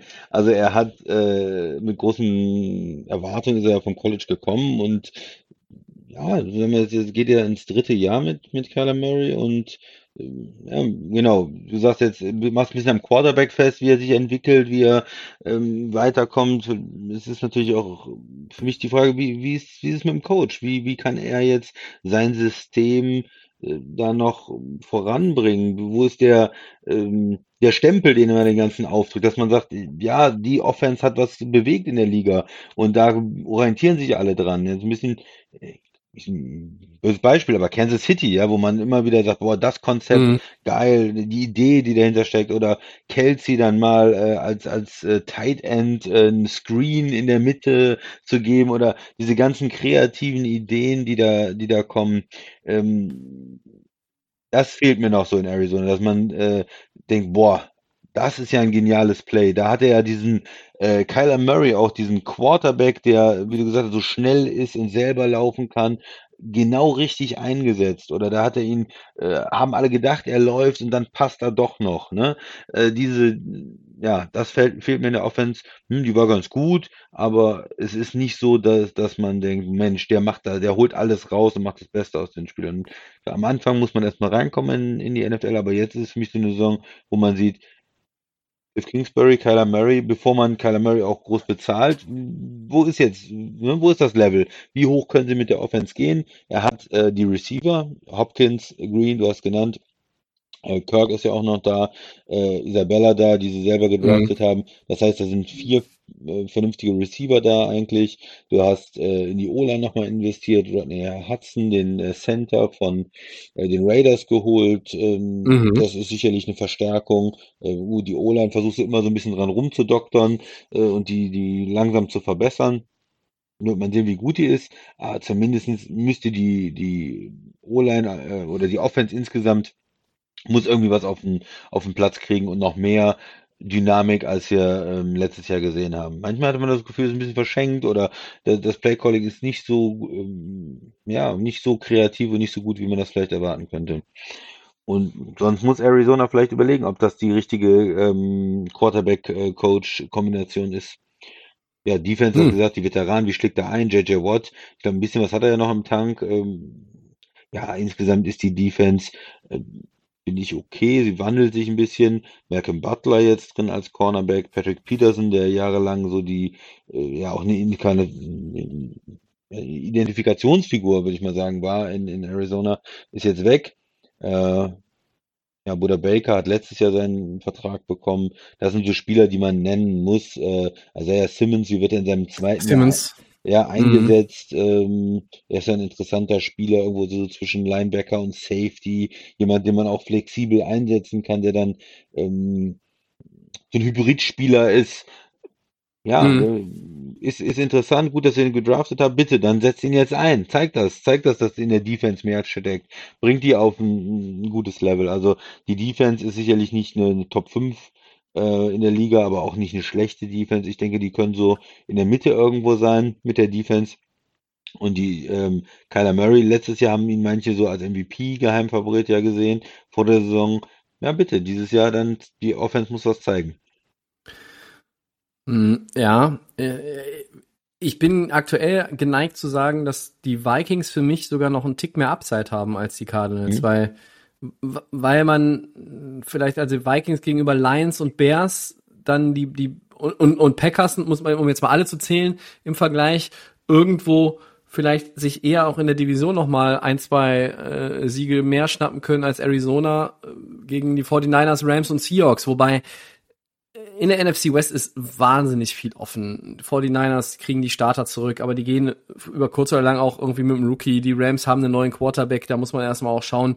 Ähm, äh, die Defense hatte Abgänge. Äh, Seahawks ähm, ist jetzt auch nicht so, dass, die, dass man sagt, die sind total dominant. Also zu denen werden wir dann ja auch noch kommen, entweder heute oder, ne oder nächste Woche. Das äh, werdet ihr gleich dann feststellen. Ähm, aber Arizona ist so ein Team, aus dem ich momentan nicht weiß, was ich aus denen machen soll. Ja, also äh, wenn die, wenn die überragend auflaufen, wenn die überragend spielen, dann, boah, ja, dann können die in jetzt 17 Spiele Saison meinetwegen auch, ja, e-, elf Spiele gewinnen und dann hast du auf jeden Fall eigentlich einen, einen Playoff-Spot sicher, könnte man, könnte man jetzt sagen. Du hast äh, aber auch halt irgendwie so das Gefühl, die können irgendwo bei 7, 10 rausgehen. Also, ich weiß nicht. Es ist, es ist ein bisschen schwierig einzuschätzen bei den Cardinals. Ähm, wenn die alle, wenn die alle zufrieden bleiben, auch die, die Starspieler. Und man weiß eigentlich, also Watt und auch AJ Green, das sind keine Leute, die jetzt wahnsinnig schnell den, den Mund aufmachen, wenn ihn mal irgendwie, also wenn AJ Green mal drei, dreimal irgendwie übergangen wurde vom Quarterback, glaube ich nicht, dass der da sofort Alarm macht, ne? Also die wollen irgendwie gewinnen, die wollen da was auf die Beine stellen. Ich sehe zum Beispiel auch, dass JJ Watt nochmal absolut gute Saison spielt, weil der äh, ist vom, ich will nicht sagen vom Ehrgeiz zerfressen, aber der ist der ist halt, der lebt für diesen Sport durch und durch und der möchte sich unbedingt auch nochmal außerhalb von Houston richtig beweisen. Und äh, vielleicht ist es am Ende so, dass er eine persönlich gute Saison hat und die Cardinals doch nur eine mittelmäßige. Aber dieser, dieser Boost, der von den Veteranen ausgehen könnte, ja, wenn, wenn der so eine richtige, äh, ja, wenn der, wenn, wenn das richtig Feuer fängt, dann kann Arizona da auch irgendwie einen Run starten. Aber unterm Strich wir beide haben uns vorher Gedanken gemacht. Wir haben gesagt, hey, ein West-Team ist Middle of the Pack und dann waren wir, glaube ich, relativ schnell, wir waren relativ schnell bei Arizona. Ja. ja und dann sind sie es auch. Okay. Ja. ja. Wie geht's weiter, Tobi? Wen haben wir noch? Ja, jetzt geht's, geht's weiter mit den äh, Bears. Die sind 8-8 und gewesen in der letzten Saison und die waren, lass mich kurz überlegen, die waren in den Playoffs tatsächlich auch, ja. Äh, schau mal einer an. Ähm, und da gibt's halt auch nochmal so eine News, die wir heute hier an der Stelle ganz gut einbauen können, nämlich Andy Dalton, your man, the Red Rifle, ist der Starter in Woche 1 und nicht My sein eigentlicher Man, Justin Fields. Ja, ja ähm, genau. Ist aber in meinen Augen ja eigentlich nur so eine Sache von Spielen, Wochen und nicht Monaten, oder? Bis da der Wechsel kommt. Wie siehst du's? Ja, das hoffe ich doch mal. Also Andy Dalton ist, ist ja, es ist. Das hoffst du als Packers-Fan? Nein, nein, nein, das hoffe ich. Nein, nein, nein, das hoffe ich für die Bears. Also äh, die diese Franchise hat ja auch mal verdient, wirklich einen Quarterback zu haben. Ich habe letztens nochmal mir angeguckt, äh, ein paar Artikel gelesen. Da ging es darum, welche Quarterbacks sie seit 1984, seit 1985 äh, hatten, äh, wo sie da extrem erfolgreich waren, Super Bowl gewonnen haben, haben den in 85 oder 86 gewonnen. Auf jeden Fall seitdem äh, irgendwie äh, 25 verschiedene Quarterbacks gehabt und der beste war ähm, Cutler tatsächlich, ja, der erfolgreichste. und sonst Nein. nichts. Und dann, ja, doch, relativ erfolgreich auch äh, Rex Grossman äh, gewesen dann. Äh, der war im Super Bowl, ich sagen äh, noch als einer der besseren Quarterbacks äh, die, in der Zeit. Also schon traurig. Äh, Chicago immer mit, mit traditionell, oder nicht immer, aber traditionell mit einer starken Defense und, und einfach unglücklichem Händchen Quarterback. Ähm, und ich hoffe einfach für die Bears-Fans, dass jetzt Justin Fields da mal äh, das Ganze ändern kann, dass er äh, ja ein richtig guter Quarterback wird für die Bears, dass die Fans da auch mal sehen, äh, freuen können an einer guten Offense und nicht das Gefühl haben, dass ja, die größte Chance, dass wir punkten, ist, wenn die Defense auf dem Feld ist. Ja, das war ja äh, in manchen Jahren in, in Chicago so. Und ich glaube, das wird sich ändern. Von Fields bin ich überzeugt. Von Dalton, er war vor ein paar Jahren so der Inbegriff des durchschnittlichen Quarterbacks, äh, mittlerweile dann als Backup und äh, bei seinem dritten Team jetzt. Ja, ich würde nicht mit ihm gehen. Ich würde möglichst gucken, dass ich relativ zügig den Rookie dann eingebaut bekomme. Ich glaube, mit, mit Dalton bist du einfach irgendwo mittelmäßig, aber kannst da keine großen, ähm, keine großen Sprünge machen. Mhm. 85, der Super Bowl-Sieg, das äh, war völlig richtig übrigens. Ah, Jimmy ähm, Graham als, äh, als Tight End, das äh, macht auch einen auch ein bisschen traurig. ja. Ja. ähm, ja, was, was ist sonst in der, in der Offense gut äh, bei den, bei den Bears? Äh, Allen Robinson, der immer mit schlechten Quarterbacks zusammenspielt. Lasst ihn doch mit Justin Fields spielen. Äh, das hat er sich verdient. Äh, der spielt dieses Jahr auf dem Franchise-Tag. Äh, guter Receiver. Ja, in der, in der äh, O-Line, wir hatten es letztens diskutiert, äh, Jason Peters jetzt noch geholt als Veteran, um da Verletzungen zu kompensieren, ist natürlich, ja, kann kurzfristig vielleicht das ist ein Problem. aber das wird, glaube ich, für die, für die gesamte Saison äh, nicht, äh, nicht halten. Ja, da ist äh, Montgomery als Running Back, finde ich eigentlich ganz nett. Fields äh, ist ein Versprechen an die Zukunft. Ich glaube, der wird reinkommen und wird auch ein paar gute Spiele machen. Äh, Allen Robinson ist ein Nummer 1 Receiver, aber sonst ist halt in der Passing Offense nicht viel da. O-Line ist ein Problem, hast du gesagt, und damit Mhm. ist die, ähm, ja, auch die, die Möglichkeit, selbst wenn Justin Fields reinkommt, hinter einer schwächeren O-Line mit wenig O- Optionen, äh, Receiver, ja, ist, ist glaube ich auch die, die Möglichkeiten, die er hat, sind dann irgendwo limitiert von, von der Offense. Das sehe ich absolut ähnlich. Da sind wir heute, wir gehen heute auch nicht viel auseinander bei den, bei Ja. den Teams, so in den einzelnen. Ich guck mal, du hast zur Offense eigentlich noch. auch, muss man nicht mehr viel sagen. Die Defense letztes Jahr, Total Defense, glaube ich, auf Platz 11. Das kann dir eine Top 10 Defense sein. Da ist Talent drin. ne? Ähm, ne? Akeem Hicks, Khalil Mack, äh, Danny Trevathan finde ich ganz gut. Rokon Smith natürlich nicht zu vergessen. Du hast halt auch hinten äh, den einen oder anderen, der ein bisschen was kann. Jalen Johnson, Tashawn Gibson, Eddie Eddie Jackson. Das Jackson sind als Safety ist Leute, die, Mann. die irgendwo auch mal ein Play machen können, die insgesamt einfach der Verbund als als Defense ist in Chicago ja eigentlich immer ganz gut. Äh, Chris ähm, äh, äh, Sean äh, Desai ist der ist der Defensive Coordinator. Ich glaube, Wenig Schwächen, so insgesamt gut besetzt. Du hast ähm, Ja. Impact-Spieler in der Front, auf Linebacker, du hast äh, im Hinten halt auch gute Spieler, Safety, Corner zumindest ausreichend gut. Insgesamt ist die Defense, glaube ich, unangenehm zu spielen und ich denke mal, sie werden wieder ähm, ein Stück, ein Stückchen nach oben kommen auch. Das könnte ich mir auch gut vorstellen, obwohl sie natürlich jetzt da auch keine, ja, da ist kein, kein Teilchen dazugekommen, weil ähm, sie sind hochgegangen, sie haben dann Fields geholt, sie haben äh, nichts Ja. groß in die Defense investiert, erst dann mit äh, den äh, absolut letzten Picks im Draft. Was aber auch jetzt nicht die, die, die größte Problemstelle einfach ist. Ja? Also Bears Defense lässt sich erstmal gut an. Und das ist natürlich eine, eine Ja. Geschichte. Du als Packers-Fan weißt das. Das ist sehr un unbequem teilweise gegen die zu spielen. Ja. Und äh, ich glaube, dass das in 2021 noch ein Stück unbequemer wird als im letzten Jahr. Äh, ähm, in den Jahren davor waren sie besser. Und die Defense von 2020 war ja, die war ja nicht schlecht, aber trotzdem hatte sie keiner so richtig auf dem Schirm. Man hat, wir haben es, glaube ich, auch mal gesagt, oh ja, und die Bears Defense, die haben so ein bisschen nachgelassen und so, bla. Aber ich glaube schon, ähm, wie du sagst, das ist eine Top 10 Defense wieder in der neuen Saison. Ähm, ich bin in Bezug auf die Offense skeptisch. Ich bin auch irgendwie von Montgomery nicht so vollends überzeugt. Da muss ich dir jetzt mal so ein bisschen widersprechen. Mhm. Das hatten wir auch in unseren Top 10 der Running Backs ja vor einigen Wochen. Ähm, da fehlt mir die, die Konstanz, da fehlt mir auch so ein bisschen diese, dieser Aha-Effekt manchmal einfach, den andere Running Backs haben, den zum Beispiel auch dann äh, ein Gibson hat, ja, in, in Washington. Ähm, der, der als Drittrunden-Pick, wie Montgomery, auch ein Drittrunden-Pick, da einfach irgendwo mich bisher in, ja, wie soll ich sagen, in der, in der Breite, nee, also einfach so, auf, auf Strecke, sage ich mal, auf Strecke mehr überzeugt. Aber am Ende ähm, ist Running Back jetzt nicht das größte Problem. Ne? Also O-Line sehe ich wirklich als, als ein Problem und äh, Dalton wird da nicht viel weglaufen können. Dafür war er nie mobil genug. Justin Fields, der nimmt die Füße in die Hand und macht noch was draus. Trotzdem wird der auch Lehrgeld bezahlen, also hinter der O-Line. Wenn, wenn Justin Fields hinter einer absolut Top O-Line spielen würde, ja, ich glaube, dann müssten wir die Bears, müssen wir die Bears vielleicht sogar nach oben hieven, ne?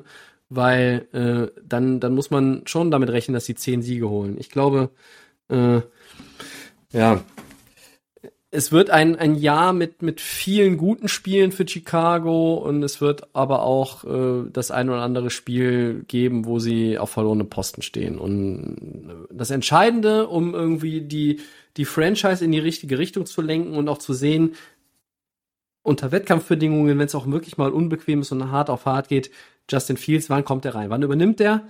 Und, und wie geht er dann mit Rückschlägen um? Mit einer schlechten O-Line, mit Quarterback-Sex, mit Turnovern, mit, mit Niederlagen. Und man darf ja auch nicht vergessen, die Jungs, die jetzt da reinkommen, ein Lawrence, ein Fields, ein Wilson, äh, ein Trey Lance, die sind es gewohnt zu gewinnen. Die haben im College immer gewonnen. Ja. So, jetzt kommst du in die NFL und da fängst du halt an, äh, das ist halt aber der Lauf der Dinge im, im, im Football in, in, in Nordamerika, da kommst du rein und kommst von einem super College-Team, wo du Meisterschaften gewonnen hast, Heisman-Trophies, da kommst du rein in ein Team, was 1,15 war. Oder in dem Fall bist du ja noch gut, die waren 8-8 und in den Playoffs. Das ist ja sogar ein Top-Szenario für einen Justin Fields eigentlich.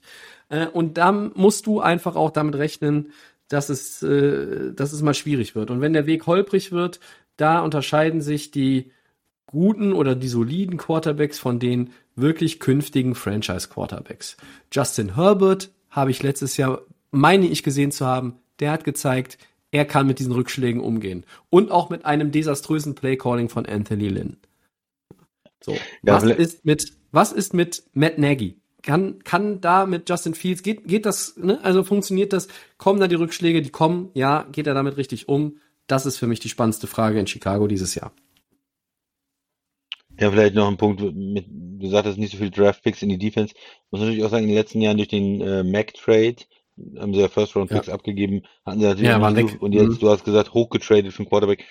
Da hat man natürlich auch nicht mehr so viele Möglichkeiten, den Kader zu verstärken und das macht natürlich dann schon in der Tiefe oder wo sind die Spieler, die nachkommen, ähm, macht das was. Äh, in der Defense auch viele Veteranen, viele ältere Spieler mittlerweile. Ich glaube, die Defense kann ganz ordentlich werden. Äh, mhm. Offense werden wir sehen, aber klares Mittel of the Pack Team finde ich. In der Offense nicht genug Talent, um die irgendwie höher zu setzen und noch einfacher eigentlich zu beantworten als vielleicht bei anderen Teams vorher. Äh, mehr Upside finde ich bei den Vikings, äh, vielleicht auch bei den Cardinals mit dem Quarterback, der einfach schon weiter ist als ein Fields. Ähm, mhm. Ja, und, und bei Washington ähm, und Dallas ist wenigstens die Division einfach. Hier hast du dann mit ja. Minnesota noch Middle of the Pack Team drin, Green Bay ist noch drin. Also das ist natürlich auch für Chicago nicht so ganz einfach.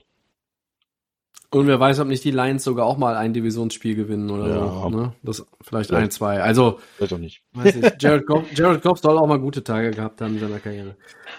Die einen ja. sagen so, die anderen sagen so. Ja, ähm, ja ich sag eher so. Ein Team aber haben welche wir noch. verrate ich nicht. Ja, du hast ja vorhin gesagt, wir haben noch zwei, aber wir haben noch drei da, äh, zu dem Zeitpunkt. Also oh. die Cardinals. Hm. Äh, ja, das ist jetzt, das ist die Überraschung. Jetzt kommt noch eins und jetzt fragt ihr euch, wer kommt denn jetzt noch? Wir haben ja eigentlich schon durchblicken lassen, die anderen West Teams nächste Woche. Also, wer ist es, Christian? Die Saints. Oh, das wird den Milan nicht besonders freuen, glaube ich. Ja, das ist, ist wieder, das ist vielleicht ein bisschen kontrovers auch. Was, was ist mit den Saints dieses Jahr? Ja. Wir haben im letzten Jahr immer wieder gesprochen, die Saints haben so einen guten Kader, ähm, die Saints haben so viel Talent, äh, die Saints waren in den letzten Jahren immer Super Bowl Contender in, in der NFC, waren immer mit dabei in den Playoffs, ähm, haben es nie reingeschafft. Ähm, ja, warum, warum packt man die jetzt Middle of the Pack, ja, was ist da passiert? Naja, es ist relativ einfach. Der ähm, Hall of Fame Quarterback äh, ist in Rente gegangen. Sie haben die letzten Jahre natürlich auch arg über ihre Verhältnisse gelebt, was den Salary Cap angeht, haben da auch ein bisschen sich neu strukturieren müssen. Das Team ist jetzt nicht auseinandergebrochen oder sie mussten auch nicht ja, alle möglichen Leute abgeben und äh, haben so Probleme gehabt. Aber man kann halt nicht, konnte das Team jetzt nicht auch groß verstärken oder so, weil man in einer Situation war, wo es finanziell natürlich extrem eng war und wo man eine Menge machen musste, mhm. um überhaupt unter den, äh, unter den Salary Cap zu kommen. Ne? Das äh, war dieses Jahr schon so. Ja, die große Frage, Quarterback. Dann ist sehr einfach. Ähm, du hast ja ähm, deinen Wunsch bekommen sozusagen. Du bist ja ein großer Winston-Fan. Ja, großer du, Fan. Du, sprich, Worüber reden wir hier? Ja, du bist ja seit seit Wochen und Monaten äh, ihn auch irgendwo ein bisschen am am Pushen und äh, gegen äh, Taysom Hill. Ja, ich war ja eher äh, für Taysom Hill als Starter, du äh, für, für Winston. Jetzt hast du deinen Wunsch ja bekommen. Äh, er wird ja jetzt der Starter in, in New Orleans. Ja, wird man sehen. Ob schafft er die 30 Interceptions, die er in, in Tampa mhm. vorgelegt hat? Äh, kann er 35 werfen? Ich weiß es nicht. Man wird es sehen. Ich, ich hau mal einen raus und sage, er bleibt runter. Er bleibt unter 30. Okay. Aber ich glaube, wenn du 29 wirfst als James Winston, wird das mit den Playoffs auch nicht. Also die, ja, die Saints sind ein Middle of the Pack Team ähm, und ich knüpfe mal daran an, Christian, weil man einfach, da ist ein neue, neues Zeitalter. Ja, Winston ist der Starter, aber ob es Winston oder Hill ist, es ist nicht Breeze. Und auch wenn Breeze nicht mehr der Breeze früherer Tage war, er ist halt natürlich ein anderer Charakter mit einer anderen Erfahrung, einer anderen Übersicht, einfach einem anderen äh, Skillset. Und das ist halt schon dann ein Umbruch. Ähm, dazu kommt halt diese Diskussion, was ist mit Michael Thomas? Ja. Viel verletzt, fällt jetzt auch heute, also die, die, die Roster-Cuts und, und entsprechende Moves, äh, äh, was die was die dann ja Physical Unable to Performance Lists und so weiter angeht, ne, kurz PUP genannt äh, und da ist er drauf und deshalb ähm, ja, wird er mindestens fünf Spiele ausfallen, weil er erst äh, eligible to return after week six by, so habe ich hier bei mir stehen. So, und dann bist du ähm, Quarterback weg, dein Top-Receiver macht Ärger, das haben wir in den letzten Wochen ja auch schon mehrfach besprochen. Wollen wir vielleicht heute auf die äh, Thomas-Personal ja auch nicht äh, weiter nee, groß eingehen. Ja. Ähm, und, und du hast natürlich auch so ein paar Leute einfach abgegeben, die irgendwo kleine Teile einer guten Defense waren, weil du Salary Cap Probleme hast, die hast du eben ja auch schon thematisiert. Und was für die Saints immer spricht, ist ein, ist ein toller Head Coach. Sean Payton ist einer der besten Head Coaches der Liga. Ich mag ihn unheimlich gerne. Ähm, und ich glaube, dass du halt wahnsinnig viel Talent auch weiterhin in dem Team hast. Du hast einen Elvin Kamara. Ähm, Top O-Line. Du hast auch eine absolute Top, Top O-Line, vielleicht eine der besten O-Lines überhaupt. Ja. kann auch dran rum. Die genau, haben, glaube ich, letztes Jahr ja. bei uns als, äh, als Top O-Line, ähm, mhm. das ist von den Namen her, äh, Armstead immer noch als Left Tackle, Pete äh, Left Guard, Pete, ja, ähm, McCoy. McCoy als Center, äh, sehr starker Spieler, Ruiz, äh, der auch Center spielen kann, der äh, Right ja. Guard spielt und Ramjack, der als, ja jetzt auch als äh, höchstbezahlter Right Tackle da unterwegs ist und vielleicht auch später mal von Armstead dann Left Tackle übernehmen wird, das haben wir besprochen, aber im Moment einfach fünf Spieler, ja, die alle stark sind, die äh, drei First-Round-Picks äh, drin, ja, sehr gute O-Line. Mit Camara zusammen, ist, ich glaube, das, das Running Game brauchen wir uns keine Sorgen äh, zu machen, aber was mit dem Passing Game? Wenn, wenn es nur Winston wäre für Breeze und Breeze letztes Jahr schon nicht so gut gespielt hätte, dann würde ich sagen, ja, okay. Aber wenn Thomas ausfällt, wer ist da der mhm. Receiver? Ja, man, man, hat gesehen, Winston hat die 30 Picks ja geworfen mit Receivern, wo Tom Brady mit dem Super Bowl gewonnen hat. Ja, er ja, hat ja in, in Tampa auch eine Menge Talent auf Receiver gehabt und trotzdem durchwachsene Ergebnisse und, und viele Picks. Was ist denn jetzt, wenn er da äh, ohne Michael Thomas äh, zu den Leuten da wirft? Ja, das ist ein absolut berechtigter Punkt. Deontay Harris oder, oder Chris Hogan oder der Ty Montgomery, der, der früher mal in Green Bay war. Marcus der, Callaway halber, halber Running Back ist. ganz gut, ja. ja Tracon Smith, okay. Tracon ja. Smith ist, ist da dann die, die Top-Option, der ist aber eigentlich Nummer drei Receiver, vielleicht Nummer zwei Receiver. Du hast noch, hast noch einen großen Mann vergessen, den sie jetzt nach einem äh, Workout wieder äh, geholt haben. Kevin White. Ja. Wobei ich gerade nicht weiß, hat er den Roster-Cut überhaupt geschafft? Egal. Also, du hast völlig recht, dass mit den Receivern ohne Thomas, wenn der erstmal ausfällt, und er fällt ja auch erstmal aus, das ist schon ein Problem. Winston und hat diese Vorgeschichte. Ja. Trotzdem verteidige ich nochmal hier äh, für fünf Sekunden neben schnell diesen Quarterback-Move oder diese Entscheidung von Sean Payton, weil Taysom Hill ist als Gadget-Player in meinen Augen wertvoller als permanent, als, als wirklich als fester Starting Quarterback. Und äh, Winston hat den Arm und New Orleans kalkuliert es auch ein, dass es vielleicht dieses Jahr schwierig wird. Ähm, und weil es schwierig wird, und davon gehen wir beide ja aus, packen wir sie als äh, Middle of the Pack Team rein. Ich glaube, ähm, dass sie, äh, dass sie auch irgendwo Upside haben. Ich glaube aber nicht, dass sie die Buccaneers in der Division eingreifen können. Ähm, das, das sehe ich nicht. Warum wenn man eine Top 5 Defense letztes Jahr war und sie waren Top 5 auf jeden Fall gegen den Run und gegen den, gegen den ja, Pass. Ist ja auch viel mm, Talent drin. Cameron Jordan, ne? äh, ja. Marcus Davenport als Pass Rusher interessant, wenn er fit ist. Demario Davis noch Linebacker und dann äh, Malcolm Jenkins, Marcus Williams als Safeties und, ja, und, Lattimore als, als, Freund Lattimore noch. Ja, ja Lattimore als Corner, Top Corner auch noch dabei. Das ist schon insgesamt eine, eine gute Defense. Ja, mhm, aber und, ich ja. weiß nicht, also da sind ja so ein paar kleinere, wie ich eben schon sagte, ein paar kleinere Elemente aus dieser Defense rausgefallen aufgrund der Salary Cap Problematik. Und dann du musst es ja eigentlich, wenn du wenn du jetzt weißt, du hast diese mutmaßliche Turnover Maschine Winston, dann muss die Defense ja mindestens auf diesem Level spielen. Und ich sehe die Defense einen Tick absacken, immer noch eine gute Defense, vielleicht auch eine Top 10 Defense, aber keine Top 5 Defense mehr. Und wenn dann Winston und ich habe ihn hier mal so ein bisschen promoted, weil ich gesagt, ich will ihn sehen als als Starter und ich werde ihn find, find, möchte es einfach auch sehen, weil ich weil ich wissen möchte, was kann Sean Payton mit diesem Jameis Winston und den gelaserten Augen, ja, das wäre auch so eine lustige Story. Was kann der im Verbund oder was kann das im Verbund auslösen? Was kann das bringen?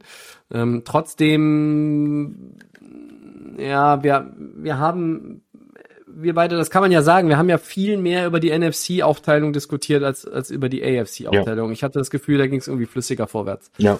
Und ähm, es ist jetzt auch nicht so, als hätten wir uns irgendwie noch in einem stillen Kämmerlein mit einem Kasten Bier irgendwie acht Stunden zurückgezogen, aber wir haben schon ein bisschen darüber diskutiert. Und New Orleans ist ein Team, das tut mir in der Seele eigentlich weh, die zum Middle of the Pack Team zu erklären. Aber ich tue es trotzdem hier mit einem guten Gewissen, aus all den Gründen, die wir gerade genannt haben.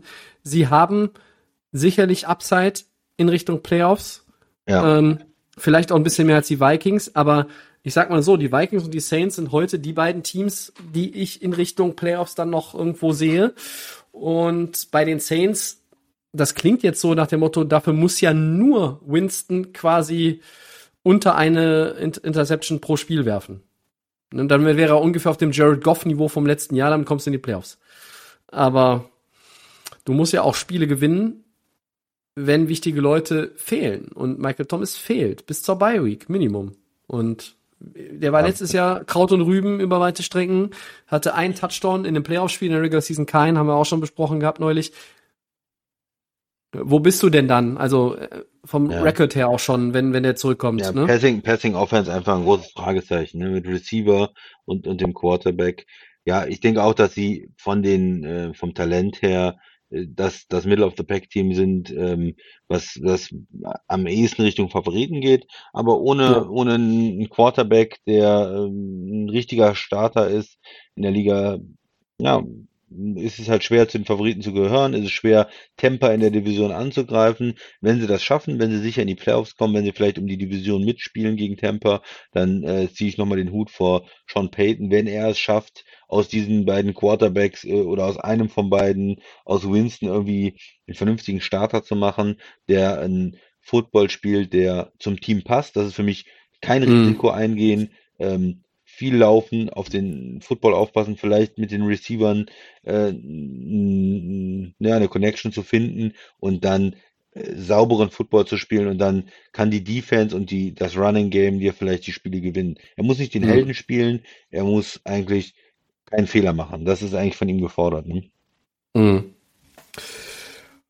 Ja. Oder wenig Fehler machen. Ja. New Orleans, Middle of the Pack. Wer hätte okay. das gedacht? Letztes Jahr eigentlich noch undenkbar. Gut, ja, wir machen dies, ja. Das ist richtig, absolut drin. Nicht ausgeschlossen. Season Preview Teil 5, damit glaube ich durch, wenn ja, wir klar. nichts mehr vergessen haben oder dir noch irgendwas eingefallen ist, Christian, dann gehen wir, oh, wir haben ja schon ziemlich viel auf dem Tacho, sehe ich gerade. Gehen wir mal Richtung Wordplay Segment 3, denn es gibt so viel, was man diese Woche aufzuarbeiten oder zumindest anzusprechen hat. Mein äh, erste, mein erster Impuls für Wordplay ist dieser Satz.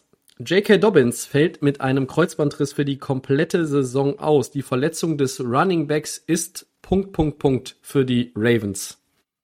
Bitter. Einfach, für mich ist es bitter. Das ist ein äh, Spieler, wo man das Potenzial gesehen hat, die Dynamik gesehen hat, in mhm. der Baltimore Running Offense äh, ein wichtiger Mann und äh, er fällt komplett aus, Kreuzbandriss, ganze Saison weg. Bitter.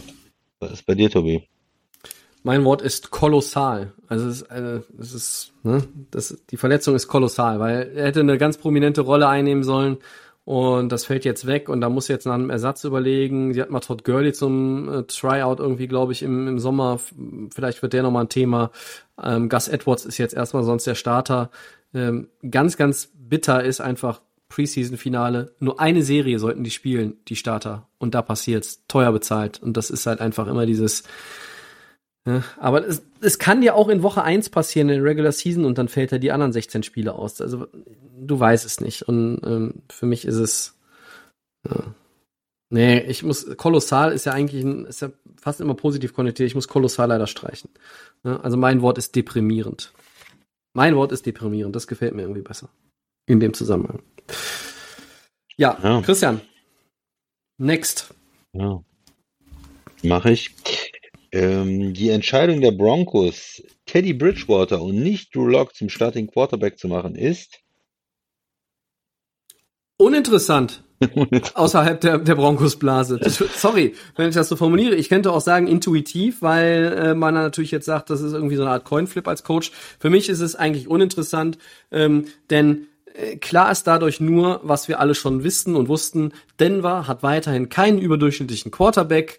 Ähm, ich glaube, Locke wird irgendwann in der Saison nochmal eine Chance bekommen. Das wird so ein Hin und Her, vielleicht sogar ein Wechselspiel oder zumindest irgendwie ein, zwei Mal. Äh, ich weiß es nicht. Du bist kein Fan von Drew Locke. Ich habe gedacht, der äh, bekommt zumindest die Chance. Äh, jetzt ist es Bridgewater. Denver hantiert seit Peyton Mannings Rücktritt auf Quarterback durch die Gegend. Ähm, ich weiß nicht, ob man vielleicht Brock Osweiler nochmal anrufen sollte, äh, um dem nochmal 30 Millionen in den Hals zu stopfen. Oder Cam Newton ist frei, habe ich gehört. Also, um Gottes Willen, ich weiß nicht. Also, im Endeffekt ist es, es ist wischiwaschi. Ja, für Vielleicht mich ist wischiwaschi sogar das richtige Wort. für mich ist es äh, traurig.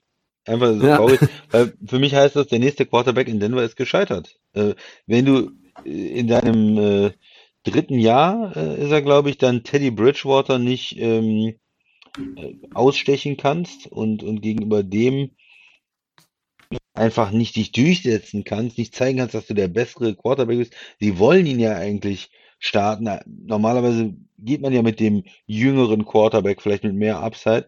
Und äh, das macht man nicht, weil, weil er ja, zu schlecht ist. Bridgewater, der letztes Jahr in Carolina, ähm, ja, er hat irgendwie die Football gespielt, aber er hat ja auch nicht den Unterschied gemacht und sie zu einem Sieg geführt.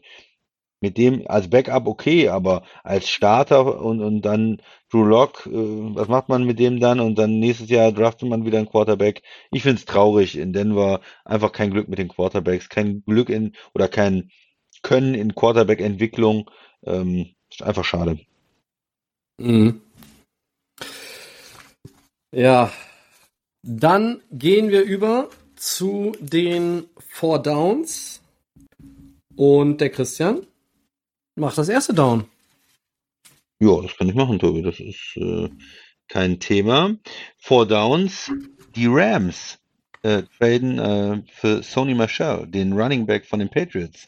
Ist das eine sinnvolle Addition für das Backfield?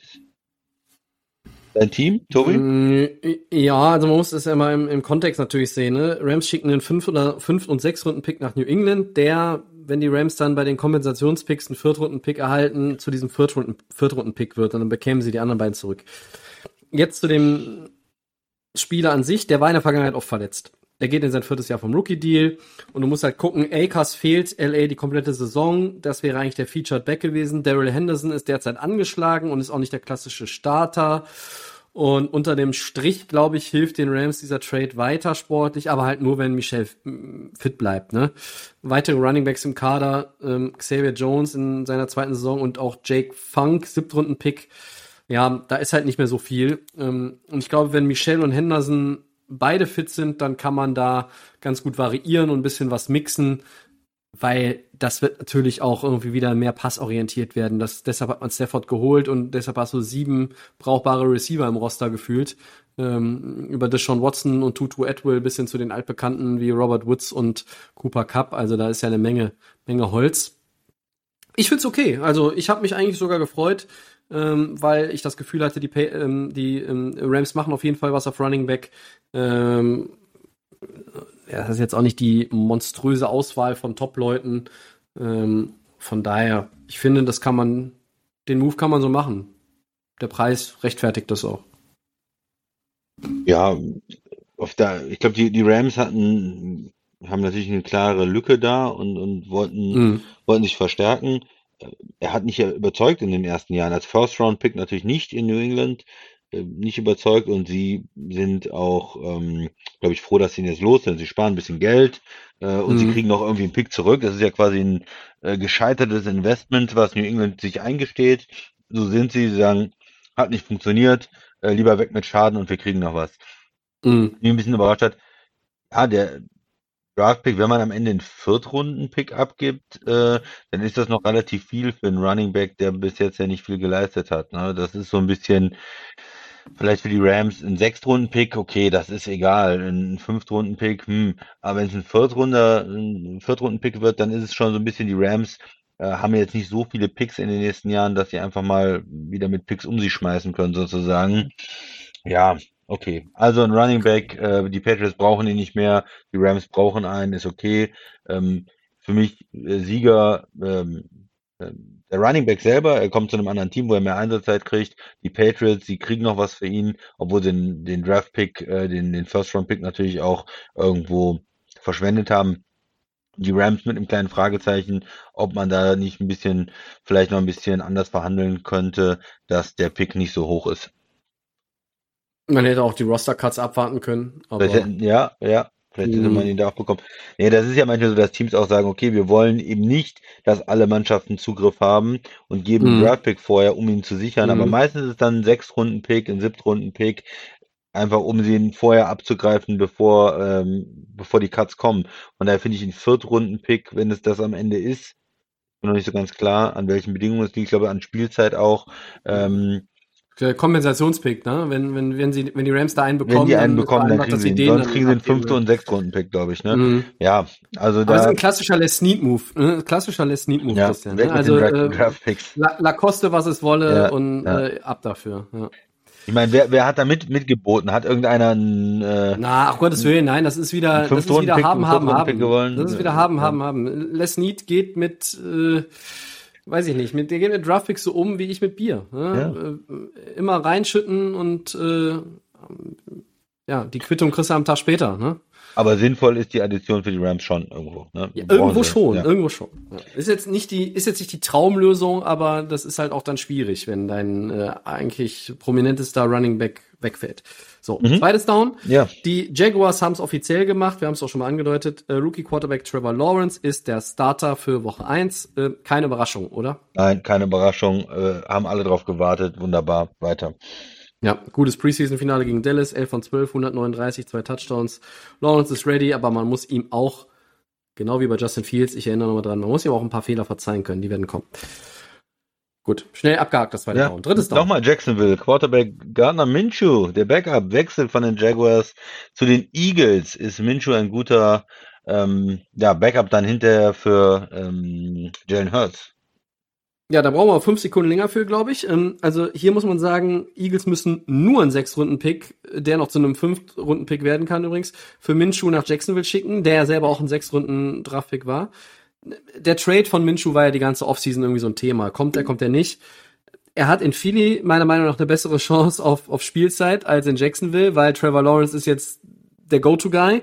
Und bei Jalen Hurts hatten wir ja schon auch mal jetzt neulich äh, das angesprochen, da gibt es so ein paar Bedenken unsererseits. Und man muss ja auch mal gucken, Gardner Minshew bei einem ja eigentlich schlechten Team in zwei Jahren, 20 Starts, so schlecht, ne? 5530 Yards, 37 Touchdowns, 11 Picks. Das kann sich sehen lassen. Und ich finde, der äh, Kollege Hertz muss sich ein bisschen strecken, sonst spielt in Philly erstmal Minshu. Das könnte auch ruckzuck gehen. Mhm. Ich glaube, Nick Sirianni, äh, dem traue ich das zu als neuer Headcoach, dass er da auch rigoros sagt, so, wir erklären diese Nummer jetzt auch für gescheitert. Also nicht in Woche zwei, um Gottes Willen, aber hm? für Minshu finde ich es gut. Freut mich für ihn. Ja, ich, ich mag ihn auch und äh, ist eigentlich ein bisschen, er hat eigentlich ganz gut gespielt als Lateral Pick, aber da kommt ein First äh, Overall Pick rein und da hat er natürlich auch irgendwo keine Chance. Ich denke, er wird sich lange in der Liga halten als Backup, äh, immer mal wieder so reinkommen bei Teams äh, als ähm, Option. Den kann man starten lassen, ist vielleicht nicht ein mhm. optimaler Quarterback, aber wenn wir einen Rookie haben, dann geht das Ganze. Und hier bei den Eagles, die kriegen relativ günstig eine Option auf Quarterback. Und äh, wenn das mit Hurts nicht funktioniert oder wenn er verletzt ist, hat man jemanden, der zumindest solide spielen kann. Und auch wenn man vielleicht nächstes Jahr äh, wieder einen neuen Quarterback reinbringt, einen Rookie, dann hat man Minshew, könnte man immer, den kann man immer mal spielen lassen. Also ich fand, mich hat er überzeugt. Aus, aus was er gemacht hat, hat, ähm, hat Hand und Fuß, finde ich, als Quarterback so. Ja. Kein Superstar, aber äh, als ähm, Backup oder Borderline-Starter äh, okay. Ja, Viertes und letztes Down und darauf freue ich mich jetzt schon mehr als anderthalb Stunden. Eine knaller Info zum Abschluss für dich, Christian. Bevor die Falcons Quarterback Josh Rosen unter Vertrag genommen haben, hatte Blake Bortles ein Probetraining in Atlanta. Was sagt das eigentlich aus?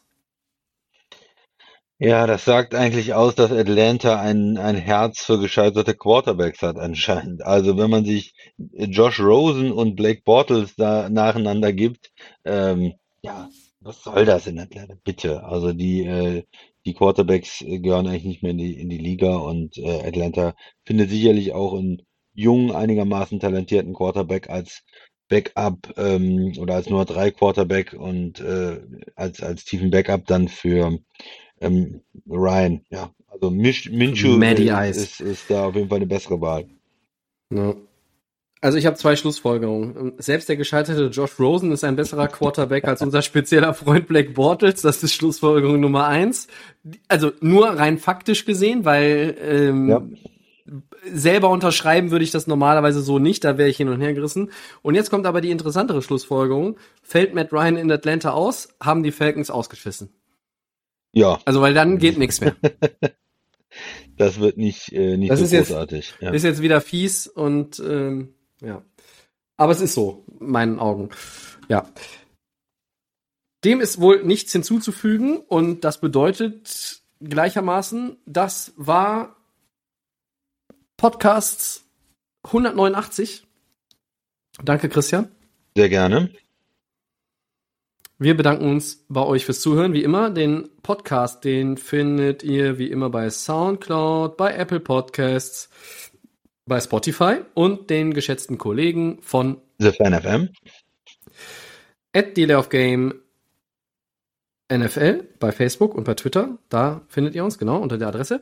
Und bei Instagram Delay of Game Podcast. Ihr kennt das schon. Nächste Woche gibt es eine weitere Ausgabe. Ja, mit Teil 6 der Season Preview. Und dann, ja, gucken wir so richtig auf den Saisonstart, weil dann gehen uns die Vorschauwochen aus. Dann geht's ja endlich los. Hurra. Bis dahin wünschen wir euch eine gute Zeit. Bleibt gesund und bis dann. Ciao.